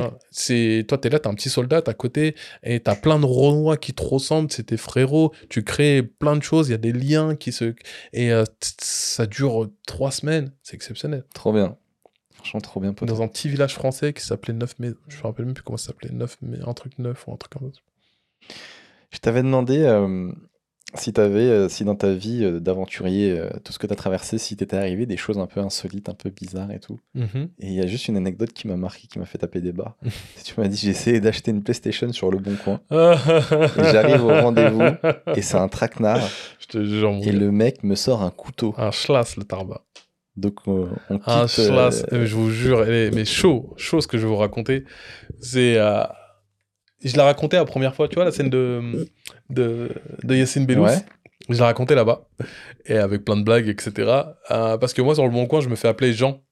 Ouais. Parce que c'est beaucoup plus facile. Tu sais, les gens sont plein de préjugés quand tu mets ton Ouais. prénom, Anna, elle va me barber, etc. Donc je me fais appeler Jean pour que ce soit beaucoup plus facile pour la transaction. Et euh, ça me fait- quelque part, ça me fait chier parce que c'est comme, comme les CV anonymes. Tu vois ce que je veux dire? Ça me casse la tête. Et, et Et ça, tu vois que tu vends plus? Moi, moi Ouais. perso, sur, sur Vinted, j'ai mis une photo d'un beau gosse et je te jure que je Bah vends tellement plus. Bah oui, parce que les gens, en fait, je pense qu'ils sont. Il se dit, ça voit, il prend soin de ses affaires, lui. Et moi, je te jure, j'ai mis un bête de beau gosse, mais que j'ai trouvé sur Google Images, un mannequin, en fait, euh, photo pro avec l'arrière qui est flou et tout. Et ça passe de ouf. C'est fou, hein, tu vois, parce que les gens font confiance à l'image. Et sur le bon coin, j'ai mis une photo d'un autre beau gosse, mais et je fais une petite parenthèse, d'un autre beau gosse avec une moustache, tu vois. Et un jour, je vends ma voiture et euh, il y a des Pakistanais qui sont intéressés et ils débarquent à 10 Pakistanais. Ah, je me rappelle de cette 10 histoire. Pakistanais, mon gars. Et je dis, pourquoi vous êtes 10 C'est chelou quand même. Et ils me disent, parce qu'on a vu ta photo, on croyait que t'étais un gitan. Parce que comme j'avais une, une moustache, du coup, on s'est dit, on vient à plusieurs. C'était la, la BM que t'as acheté, ça? Ouais. Ouais, c'est fou. Et toi, raconte alors. Donc, donc t'arrives, tu vas acheter une PlayStation, t'arrives. Je suis en mode Jean, je discute avec lui, il voit une PlayStation à 14h, je dis écoute, je peux la récupérer à dit, Jean, c'est un 18h. bolos. Ouais. Il a dû être bon. tellement Ah surpris ouais. Quand, il voit, la- quand il voit Jean qui arrive. Eric, le gars. Il s'appelait Eric. Il s'appelait Eric. Et quand il voit Jean. Est-ce que c'était- il s'appelait vraiment. C'était vraiment une tête d'Eric ou c'est un, ou c'est un comme toi, c'est un Jean comme toi? Exactement, il a fait le même type que moi. Et dès qu'on s'est vu, on a, nous, on a dit, t'appelles pas Jean, t'appelles Eric. Ouais, ouais. Mais y a pas de souci, on a compris le code, on fait toujours la même chose. Et je dis, allez où la PlayStation? Et à son pote qui tient la PlayStation, c'est pas, c'est un carton PlayStation 5, il le pose par terre le carton, et je vois qu'il est vide. Et je vois qu'il est ouvert. Je dis, frérot, tu m'avais dit qu'elle était neuve. Qu'est-ce que tu fais? Et là, il sort un il me dit, donne-moi ton oseille. Je fais, oh, je pouffe de rire. Sérieux? T'as jure, pas je- eu peur du couteau? Il était Non. comment le gars? Ils étaient comment les deux physiquement? Ouais, c'est des petits peu, quoi, 20 piges, tu vois ce que je veux dire. Mais balèze peu, ou- doudou- Pas du tout. Je les aurais graille. En physique, les deux, je te jure, deux chicken, bam, bam, je les bouffe. C'est des enfants, je te jure. Ils Mais ont, ils ont un couteau quand même. ils un ont un slash, ils sont déterminés. Je sens qu'ils sont pas eux-mêmes, je crois qu'ils ont fumé avant, tu vois ce que je veux dire? Pour aller au-delà de ça, je pense qu'ils ils sont, ils sont, ils ont pas tout, euh, ils ont pas toute leur tête. Et, euh, et le gars me sort un slash, et je, moi, je, déjà, je, je, je, je pouffe de rire. J'ai dit, vas-y, les frères, moi, arrêtez vos conneries, vas-y, cassez-vous de là. Vas-y, allez faire ça à quelqu'un d'autre. Et je me tourne en mode, je me barre. Le gars, limite, il commence à me poursuivre, mais de... il me met un coup de slash, et je l'esquive le coup de slash. Je dis, oh, ah, là, t'es mort. Je lui dis, franchement, là, t'es mort. Je Et alors? J'ai insulté sa mère et je me suis dit, je voulais. Après, euh, le coup de slash, j'ai réfléchi parce que je suis un daron, je vais pas me prendre un coup de slash et ça finit dans Canot Litchi, John Sulo, nanana, mes couilles, euh, trois gosses, euh, aidez-le, sa femme. Je suis quand même un daron, donc j'ai reculé, je suis remonté dans. J'ai couru vite fait, le temps de l'esquiver, je suis monté dans ma bagnole, je me suis barré. Ah, c'est une autre version de l'histoire là que tu nous vends alors. Quoi? Finalement, t'as couru au final. Frère, il a un slash, tu veux faire quoi? Bah oui, bah, tu tu m'as dit, moi je les graille, les deux, je les mange. Même- Même avec un couteau, je les mange. Non, au j'ai pas final- dit même avec un Au couteau. final, bah, même, il a essayé de me mettre un coup de couteau, je suis parti. Il fait, non, mais frère, il y a un coup de slash, le gars, il est drogué, il te fait fou. Ah oui, bah t'as raison. Frère, tu tu enclenches la marche arrière, tu recules, tu, tu recules. Deux, trois accélérations dans le parking. Mais t'étais déjà hop, dans la voiture? Non, non, ma voiture, ma voiture est garée- un peu plus loin. Donc je cours, vers, je cours vers la Tu la bagnole. portes, Ou la tu bagnole. démarres. Tu te casses. Ça met du temps. Tu te casses. Ça va vite. Hein. Putain. C'est des petits, des petits gogoles. Après, je me suis dit. Tout à l'heure, je te disais que moi, j'essayais d'apprendre aussi beaucoup. euh, Après, ce qui est marrant, c'est que je me dis, je vais pas mourir pour une PlayStation pour mon neveu. J'ai dit, ma blague, c'est, mon neveu, je l'aime, mais je l'aime pas 500 euros, quoi. Ouais. Bah oui, et puis c'est surtout ta vie, quoi. Tu mettre, pas te mettre en danger. Exactement. Putain, mais le bon coin, c'est dangereux, hein. Ah ouais, non, c'est technique. C'était où le rendez-vous? Un. Ouais, c'est moi, j'ai été con. Je connais pas Paris. Tu vois, des fois, il y a des petites villes de Paris, je connaissais pas. Je crois que c'était vers euh, Neuilly-sur-Marne, un truc comme ça. Ouais, bah ça va, ça craint pas de ouf. Bah ouais, non, non, non, non. C'est Neuilly-sur-Seine Ou je sais pas, un- euh, non, pas Neuilly-sur-Seine. euh, Neuilly-sur-Seine, c'est euh, c'est dans le nord de Paris, c'est Neuilly-sur-Marne, ouais. C'est dans le 9, euh, 9-3, euh, profond 9-3. Mais j'étais teubé, quoi. Après, il y a des quartiers partout. hein. Des fois, t'entends des petites villes cool, mais t'as toujours des, des quartiers. Euh, Enfin, ça, ça se passe toujours pas dans les quartiers parce que le gars m'a donné, il m'a donné euh, rendez-vous dans un petit coin un peu tranquille, mais il faisait nuit. Hmm. Il connaissait un peu le terrain. Il avait l'avantage du terrain. Sacré Eric. Et je disais, ouais, que j'essaye toujours de, de, de, de tirer des leçons à des podcasts que je fais, etc. Et tout. Et Ouais. la dernière fois, donc le podcast d'avant, c'était avec Nino, Nino Rial. Et Nino, euh, lui, il m'a appris un truc, c'était la politique du yes man. Ouais. Ça veut dire que lui, il est ouvert à la vie. Et quand tu lui proposes un truc, il dit oui à tout. Et il se retrouve du coup dans des histoires un peu, un peu folles, tu vois. Mais un gars lui dit, euh, je sais pas, euh, viens, on va à New York, euh, il y va. Viens, on fait ça, il le fait. Toi, je pense que t'es un peu dans cette politique-là aussi, non? T'es un peu dans la Un politique yes peu, mais depuis que je suis daron, un peu moins. Ah?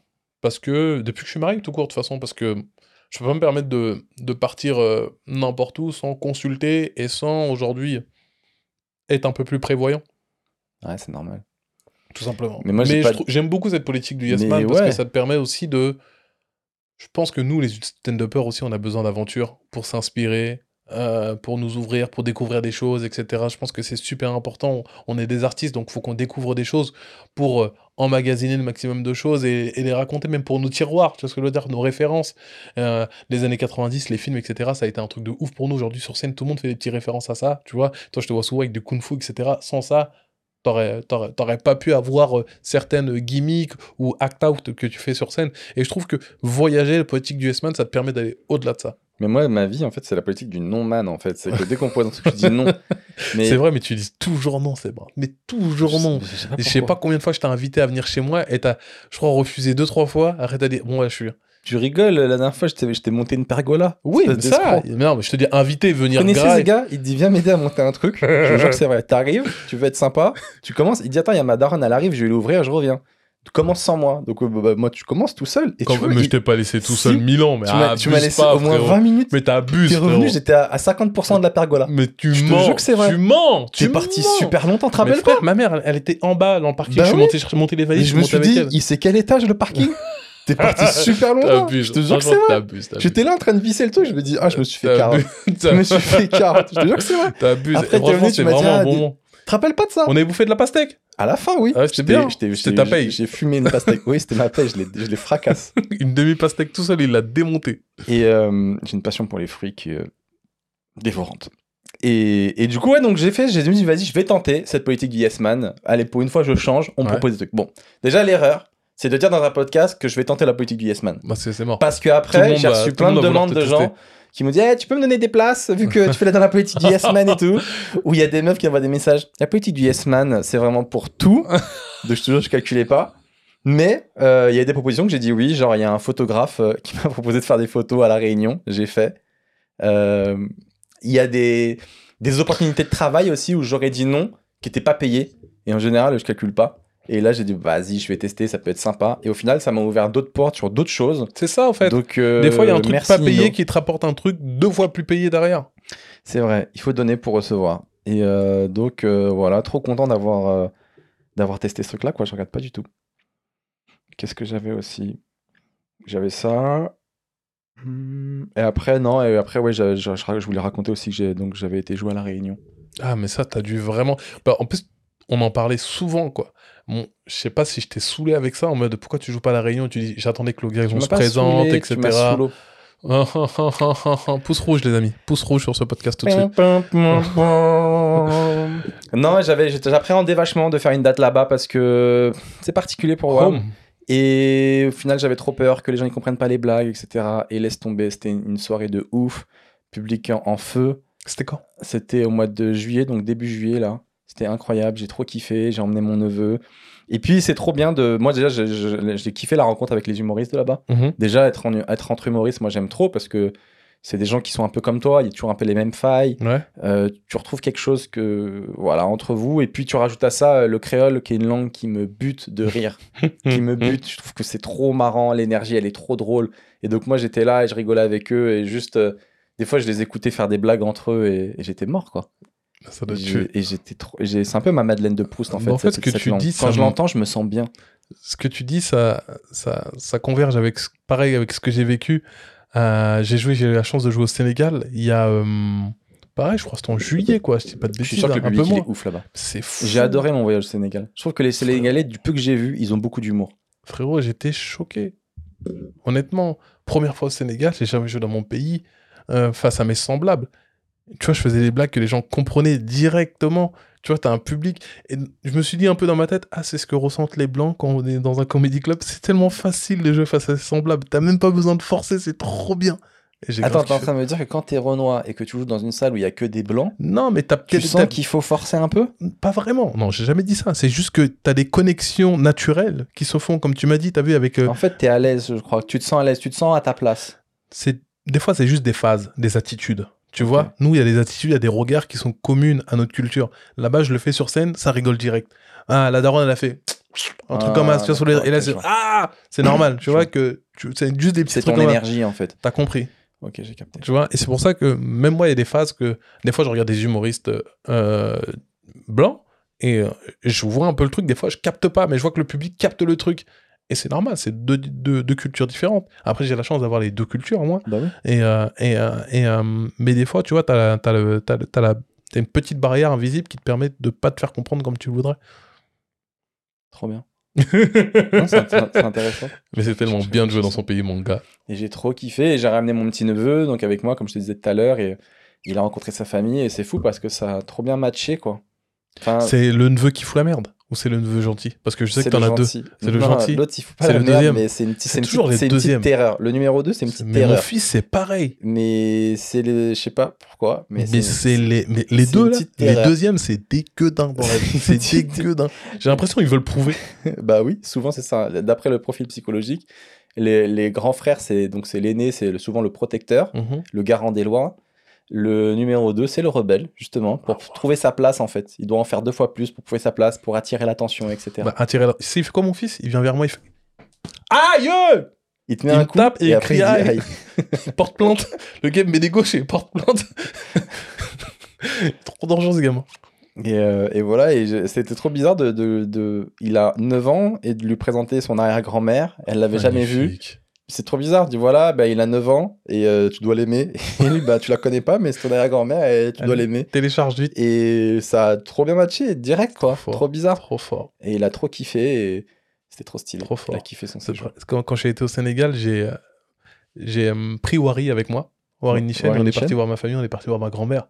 Parti un peu voir les appartements. Et c'était trop bien de présenter euh, mon collègue. On est parti à la boutique aussi de mon oncle qui tient une boutique J'ai de vu vêtements. les stories. T'as vu? J'ai Wari avec ses vêtements. Il a joué avec un boubou de, de mon oncle sur scène et il a tout démonté parce qu'il a fait un passage en, en, en Wolof, qui est la langue nationale là-bas. Et il a tout démonté Il sur a scène. réussi J'étais à parler Wolof, Ouais, une langue qu'il il a connaissait appris- pas. il a- C'est Wari, tu connais. Ah, C'est un génie. C'est Abou Polyglotte. C'est vraiment, il est trop fort. C'est l'un de mes humoristes préférés, Wari. Je t'aime, Wari. J'aimerais l'avoir seul. comme, comme invité. Ah, il est exceptionnel, Wari il est dans 8 pays en même temps, le Je pauvre. te, je te jure. Je t'avais demandé aussi, je voulais qu'on passe à la, à la- au détail relou du moment. Est-ce que tu as un petit détail en ce moment euh, qui te gêne, qui t'agace, que tu voudrais partager? Et euh, tu m'en as donné deux. Tu m'as dit le Ouais. premier, c'est j'ai du mal à tenir mon régime. Je suis faible euh, face au sucre. Ouais, je te jure. C'est ça mon problème. Avant de venir, je suis passé au McDo. Je sais même pas pourquoi, frérot. Je sais même pas pourquoi. Et j'avais. Non, mais franchement, t'as vu, j'avais un McFlurry. Mais ça va, ça se voit tu pas que Parce que je suis grand, mais j'ai un sacré dodane là, mon frère. Je sais pas si vous voyez, mais mon gars, j'ai une bouée. Et quand je, et quand je porte mes enfants, des fois, j'ai mal au dos. Alors que quand je me sens bien, quand j'ai quelques kilos en moins, quand je fais un peu de sport, c'est de la rigolade avec eux. Et je sens que physiquement, il faut que je sois au top aussi pour les enfants parce que j'ai envie de jouer avec eux, courir avec eux. Je veux pas faire le flemmard, allez-y, et puis les confier à quelqu'un d'autre qui joue avec eux, et puis finalement, ça brise un lien. Donc, il faut que je sois au top aussi pour eux jusqu'à qu'ils grandissent. bah, il faut, te, faut résister. Bon, faut résister, mais sa mère la bouffe. tu manges tout en le temps. plus, tout devant dans les clubs, quand t'es hein. à la maison, tu galères. Moi, c'est souvent c'est la nuit. Mon piège, c'est euh, c'est la nuit. Moi, mon piège, c'est les comédies clubs, je crois. Tu manges là-bas? Ouais. Et c'est trop, c'est tard. Donc, too late. Et je peux me prendre une petite boisson, pas bon. Et quand je rentre à la baraque ou. Pff, Tu remanges quand tu rentres à la maison? Non, non, mais Bah alors, c'est ça bon. m'arrive C'est de. ton repas du soir. Petite glace, erreur. Ah, Ouais. Le petit grignotage. Petit- C'est ça le pire. Petit grignotage, c'est ce qui te, Ouais, c'est ce ouais. qui te fracasse. Ouais, ça et. euh, euh, mon deuxième truc relou. Je crois que c'est moi qui est relou. Tu m'as dit parce que je suis trop maniaque. Ouais, je commence. Euh, ma femme me rend fou quand elle ferme pas le frigo, elle range pas le beurre. Je suis trop sur son dos. Mais en fait, je crois que les rôles se sont inversés. Parce qu'elle me cassait la tête avant. Début de notre mariage, elle me cassait la tête en mode euh, vas-y, tes vêtements, tes trucs, etc. Et moi, je lui dis vas-y, vis, wesh. euh, L'appart, c'est pas Instagram, cousine. Tu vois, je lui dis. Wesh. non, mais je lui disais. tu vois, il y a une catégorie de meufs, elles veulent que leur. Elles veulent que c'est un musée. Faut pas que la partie bouge, il est propre, personne n'y touche. Je dis, mais il y a des enfants, il y a une vie, il y a moi, il y a les chaussures, euh, fait, tu vois, euh, c'est pas le Louvre. Et, euh, et elle m'a elle- elle m'est tellement rentré dans la tête, en mode cette exigence, que maintenant, des lâche, elle lâche un petit peu la, la, elle lâche un petit peu la patte. Et c'est elle qui range pas les trucs et moi je suis devenu un peu le, le keuf. Les rôles sont je sais même Comment pas ce qui s'est passé, je sais pas, c'est peut-être avec elle a moins de temps avec les avec les enfants, elle est avec la petite etc. Donc moi je lui ai dit t'as pas remis le biberon, je suis le- euh, en fait je fais le relou et je m'aime pas dans ce rôle là. Je m'aime pas et puis c'est un, un mauvais mauvais côté de WAM que qu'il faut que je- j'exorcise. Mais c'est bien parce que t'essayes vachement de, de t'améliorer, je trouve. Dès que tu vois que tu commences à être relou pour ta femme, euh, sur ça, par exemple, tu me dis, bah, je vais essayer d'être moins relou. Ou pour les enfants, tu m'as dit à un moment donné, je m'en occupais pas assez, je rentrais, je, je rentrais tard, je me je faisais la Ouais. crasse mat, je me suis dit, c'est pas possible. Mais la remise en question, c'est la base de la vie. Bah si oui. tu te remets pas en question, si tu te repens pas, t'es... c'est technique, mon gars. Combien de personnes se remettent pas en question, Bah, frère, je crois que c'est une richesse. Hein. Les gens qui ont la chance de, de, de, de se remettre en question, je vais pas me plaindre. hein. Euh, Après, c'est sur certains points, peut-être sur d'autres, non. Moi, j'ai un détail relou en ce moment qui me rend ouf. Dis-moi. J'ai un voisin, je sais pas exactement lequel, peut-être en... je sais pas si ça vient d'en haut ou d'en bas. Viens, on va le niquer tout de suite. Il fait des travaux. Mais c'est pas des travaux, euh, j'explique aux gens, c'est pas qui commence d'un point A, qui finissent d'un point B. C'est n'importe quand. Je sais pas comment il fait, c'est-à-dire que t'es là, t'entends un coup de perceuse Prrrr, qui te réveille à 10h du mat, gros coup de perceuse. Prrrr, tu te dis, ok, c'est pas grave, le gars il fait des travaux, ça arrive à tout le monde. Ça va durer peut-être un mois et, euh, et après ça passe. Mais là, ça dure genre plus de six mois et c'est de temps en temps quand il a besoin, quand il peut, tu vois. Je sais pas comment il s'organise, le gars. Mais du coup, ça me rend ouf. Tu sais pas quand ça tombe. Il y, a un- il y a un matin, Mais c'est la vie de de- Seb Melia, c'est pas toi qui m'avais dit que t'avais. de dingue Ah, c'est, j'avoue, les coups de perceuse, mais toi, tu fais des de travaux à toute heure. dans le béton. Non mais on Ah, peut faire des travaux, tu Ouais. peux passer l'aspirateur, tu peux Mm. mettre des petits coups de marteau. La perceuse dans le béton, c'est vraiment ça, ça résonne dinguerie, partout. C'est une dinguerie. Et t'en as un jour, c'est aléatoire, c'est comme une punition dans la life. Bah, peut-être, va lui parler, puis tu vas avoir des. Je sais même pas d'où ça vient, mais au bout d'un moment, je vais craquer. Je dis, les gars, non, Ouais. normalement, normalement, les travaux, ça dure genre un mois. un- tu dis, voilà, tu mets un petit mot. Ce mois-ci, vous allez entendre du bruit. Je suis Mm. désolé, ça va vous déranger. Ça dure un mois, deux mois grand max si t'as des grands travaux. Mm. Voilà, c'est de temps en temps. Mais là, ça rend ouf de pas avoir ni de début ni de fin. Ça peut durer, euh, je sais pas, ça dure un an, euh, de Je vois temps ce en que tu veux temps. dire, le voisinage c'est technique. Moi j'ai un groupe WhatsApp avec mes voisins qui se plaignent du bruit, etc. En plus ils ont ces nouvelles constructions où On les murs sont fins. WhatsApp. Tu devrais On a pas Franchement, ça WhatsApp. aide Ou alors, ça se trouve, je suis même pas dedans. Ça se tombe, t'es pas dedans. Ça je te jure, ça serait tellement marrant qu'ils parlent de pas Ils ont un groupe WhatsApp où Mais ils c'est t'insultent. Eh, J'ai au entendu courant, son podcast. T'as vu là, il fait du sport à- à- toute la nuit. L'autre C'est là qui a repeint sa machine à laver là, à 2h du matin, ils doivent tellement c'est t'insulter. Son spectacle éclaté, j'ai été C'est le voir. possible. Mais je crois pas. Après, j'ai pas l'impression qu'on fasse beaucoup de bruit. J'essaye de. Je crois Tu pas. les vois tes voisins? Non, franchement, je croise, euh, je croise pas grand monde. Mais juste la perceuse là elle me rend ouf. Moi je pense que le voisinage c'est important, il faut, il, faut, il faut avoir une bonne relation avec, euh, Mais je dis bonjour. avec ses voisins. Mais après, c'est vrai que je suis assez timide. Je suis pas quelqu'un d'avenant. Ouais. Je suis pas offrir femme, des gâteaux pareil. voisins. Ma- Je suis, je suis pas ouais. avenant, mal- malheureusement. Mm. Mais Mais là, le ça aide beaucoup. Honnêtement, coup ça de aide beaucoup. perceuse, ou à un moment donné, il y avait un voisin, pareil, je sais pas si c'est en haut ou en bas, qui avait acheté un piano et qui faisait du piano. Bah, D'où tu fais du piano quand t'es dans un immeuble Et j'entendais toujours le même morceau, la personne apprenait le même morceau qui était et c'est devenu la BO de ma vie. Et je, je me levais, j'entendais ça et ça me rendait ouf. Du coup, ce que je faisais comme je suis un gamin, c'est que je mettais bah, de la musique fort pour euh, renvoyer. Sur le, le contre-nous. Putain, mais ça, me- ouais, je trouve ça fou dans un immeuble, t'apprends à faire du piano. Ou alors, tu prends un piano numérique, Et tu, mets ton casque, clac, clac, Ouais. clac, clac, clac, faire du piano premier degré. Ouais, ouais. Mais c'est son kiff peut-être. hein. Non, Mais après, je pense que la mais la perceuse là me fait péter un câble. Voilà, c'est le truc euh, relou. euh. Ah, c'est technique. Et On surtout, passe. c'est quand tu sais pas quand est-ce que ça s'arrête. Mais oui, ils finissent quand ces travaux, poteau? Mais l'effet de. C'est quoi les horaires? C'est pas des horaires de ouf? Moi, c'est, moi en ça, me réveille, ça me réveille, ouais. C'est genre à parce 10 qu'en fait, on a une vie décalée. Eux, ils sont en travaux. Pour eux, les travaux, c'est de. Parce que les travaux, je crois qu'il y a une règle. euh, Ça commence à euh, 8 heures. Genre 8 heures et Ouais. 18 heures. Tu vois, après, tu peux plus Voilà. pour pas déranger les gens. Mais vu que nous, on est à l'envers, on bosse à l'heure où les gens sont chez eux. J'ai envie de le tuer. Euh, recommandation de l'invité, est-ce que je t'avais demandé si t'avais un livre ou un film ou n'importe quoi que tu pouvais recommander, euh, que t'avais aimé, que tu voulais recommander aux gens qui nous écoutent? Et bien évidemment, tu m'as sorti le Coran. Ah, ah bon, j'ai dit ça? J'ai dit ça, moi Tu recommandes le Coran aux gens qui nous écoutent. J'ai- En vrai, Il y a euh, deux œuvres en ce moment que, que j'ai checké, euh, que j'ai et le Coran. rattrapé. Euh, non, c'est Monster. Euh, le manga Monster, je sais pas si les gens connaissent, mais Ouais. bien sûr, après on va revenir sur le Coran, Ouais. parce que je pense que c'est la, la base. euh, Mais je viens de le terminer, Monster, c'est pour ça que je suis super content d'avoir regardé cet Ça animé. parle de quoi? C'est euh, c'est un truc dans les années 90, c'est un manga sur les années 80, dans les années 90, ah, même plus, hein, des années 70, où t'as un gars, t'as as deux jumeaux euh, qui font de la manipulation sur les gens, ils les poussent à, à faire des choses mystiques, est un médecin japonais qui avait sauvé la vie de ce, de ce jeune homme, qui le poursuit pendant quasiment toute sa vie pour le tuer, parce que depuis qu'il l'a sauvé, euh, c'est mystique comment je le raconte, depuis qu'il l'a sauvé, parce qu'elle avait pris une balle dans la tête par sa sœur, euh, euh, il est, il fait, il commet que des meurtres, il manipule que les gens.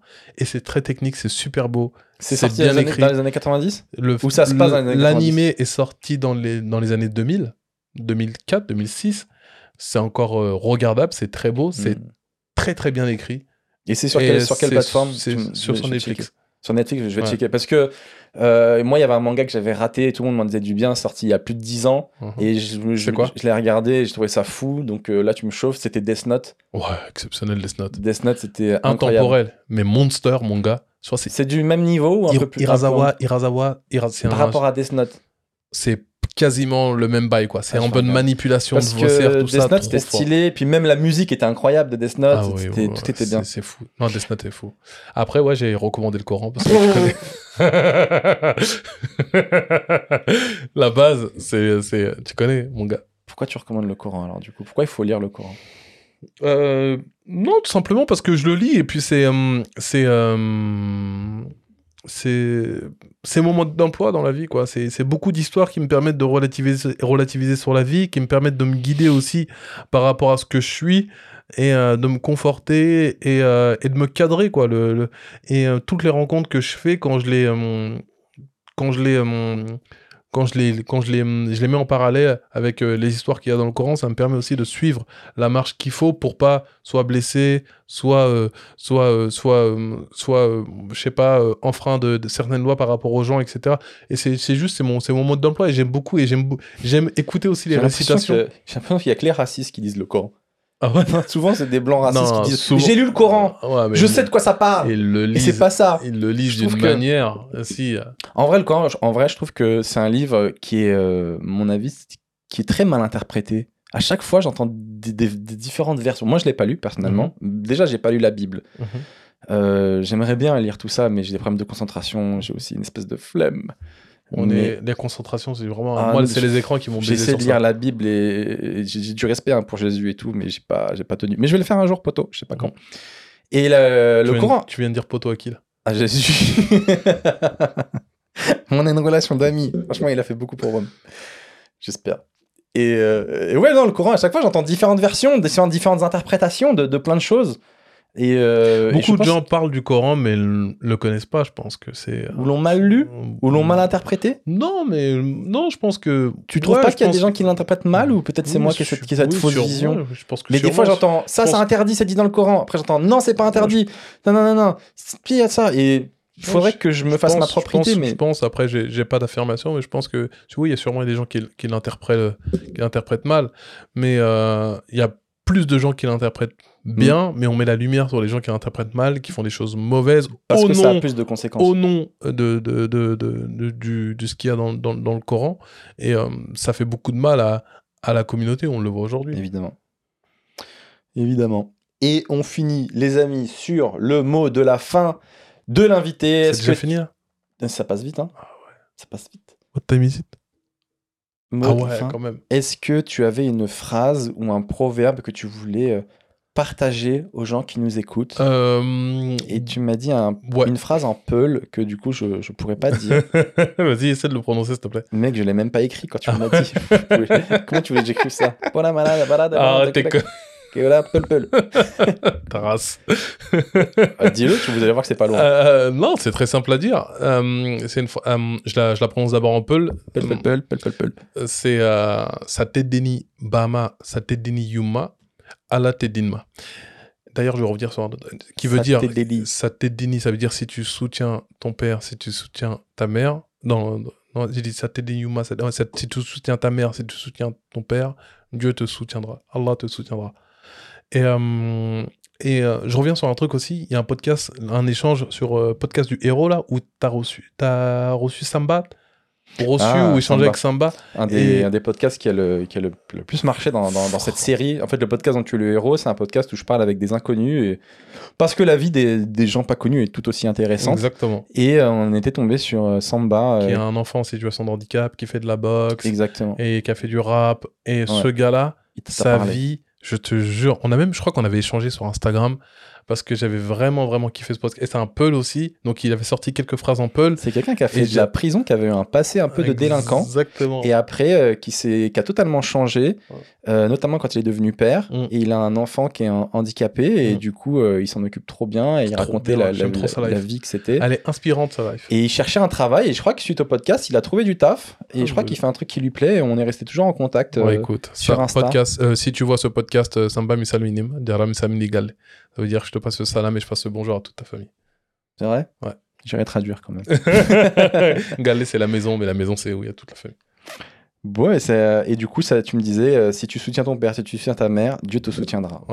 Et je pense que c'est, entre guillemets, mon leitmotiv dans la life. Mais ça, ça rejoint tout ce qu'on a dit dans ce podcast, hein, toute la reconnaissance que tu as pour tes parents, Mhm. tout euh, ce sens du devoir Ouais. que tu as. ouais, tu es quelqu'un de très, euh, très respectueux des anciens et de, Bah, je pense que la, la, aînés. foi est pour beaucoup, quoi. Ah ouais? Je pense que nous, euh, dans la religion, euh, euh, dans l'islam, on, les parents ont vraiment une très très grande place. Quoi. Le respect des parents a vraiment une très très très très grande place. Le lien, le lien de parenté, etc. Faut Alors pas que nous, chez le- les chrétiens, euh, rien à voir, quoi. Ah, je sais pas. Je rigole. Mais ouais, en tout cas, ça se, ça se dégage de, de, de toi, ce respect que tu as. Après, je veux pas faire le moraliste. Hein. Venez voir sur scène. hein. Pra, pra, pra. Mais tu te, es vachement reconnaissant.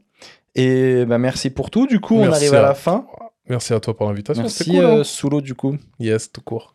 Soulo tout court, faut que je m'y habitue, putain. Où est-ce qu'on peut te retrouver en ce moment? C'est quoi ton actu, du coup?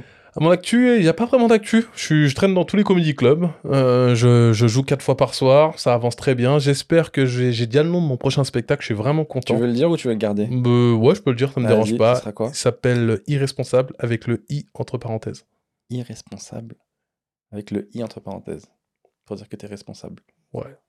Parce que je trouve que t'as vu comment tu racontes le truc, un peu le mec qui est un peu foufou, qui part un peu partout. Il y a ce côté irresponsable et aussi qu'il y a une toutes les responsabilités. Donc voilà, c'est exactement ça. Mais moi, je pense que t'es un gars responsable. T'es juste, euh, t'as soif d'aventure. Bah, je raconte Mais tes aventures, elles sont toujours un peu contrôlées, quoi. Tu prends jamais trop de risques. euh. J'ai failli perdre la vie euh, lors d'un parapente, il exactement. Ah ouais? Ok. Bon, bah, irresponsable. je me suis éclaté avant le départ d'un parapente. Ce que tu compte de la dinguerie? Mais On a parce que fait- t'es maladroit ou? Euh, je sais pas, mais en fait, c'est la vie qui a fait en sorte que je. Je voulais que tu meurs. Et au lieu de me dire c'est mort, j'arrête, tu me dis allez, on va au bout. Moi, je prendrais pas. J'aimerais tester le parapente, de ces quatre. Mais c'est vrai que si tu t'éclates au départ, comment tu t'éclates au départ d'ailleurs? En fait, vu que je suis grand, c'est moi qui devais courir pour décoller. et je cours et je cours mal, quoi. Parce que Oh ça fait là longtemps que là. j'ai pas couru et je me prends les pieds dans la, dans le, dans le- dans la Le pelouse prof, il était. pleine de bottes, Donc etc. le, le tuteur avec toi, il était devant ou derrière? Il était derrière. Et derrière, il disait, oh, le, le- bon, il va tomber. jure, il pas va tomber. Et Il je, il je tombe et on s'en mêle, etc. Et on- je suis tombé, Dieu merci, je tombe au bon moment. Je serais, je serais tombé un peu plus tard. Ça aurait été chaud parce que le ravin, etc. Donc euh, technique. Et euh, normalement, tu te relèves, tu te remets en question, tu es là, on remonte. Et moi, je- on a juste remis les trucs en place. et On est reparti. Il était chaud le gars derrière ou il a dit. Euh, il était chaud, il était chaud. Il était chaud. Il m'a pas, il m'a pas laissé douter, quoi. Ah d'accord, cool. Ce serait marrant s'il disait, franchement, je suis pas sûr de. tu veux vraiment le refaire? Et je le Bah, raconte sur scène. Eh ben, On ira découvrir ça dans Irresponsable Yes. euh, bientôt. Merci, euh, merci pour tout. Merci, pour à tes- toi. pour tes enseignements. Merci. Merci aux gens qui nous écoutent aussi. N'hésitez pas à mettre des commentaires si vous avez aimé le podcast qui sera disponible en audio sur les plateformes euh, Spotify et autres et en vidéo euh, sur YouTube. le podcast en détente avec Soulo. Pas que je me trompe. les amis, merci à tous. Merci, Merci. Soulo. Merci à toi, Seb. À bientôt. À très bientôt. Ciao. Ciao, ciao. Guitare rock, là. Bye. Bye. Bye.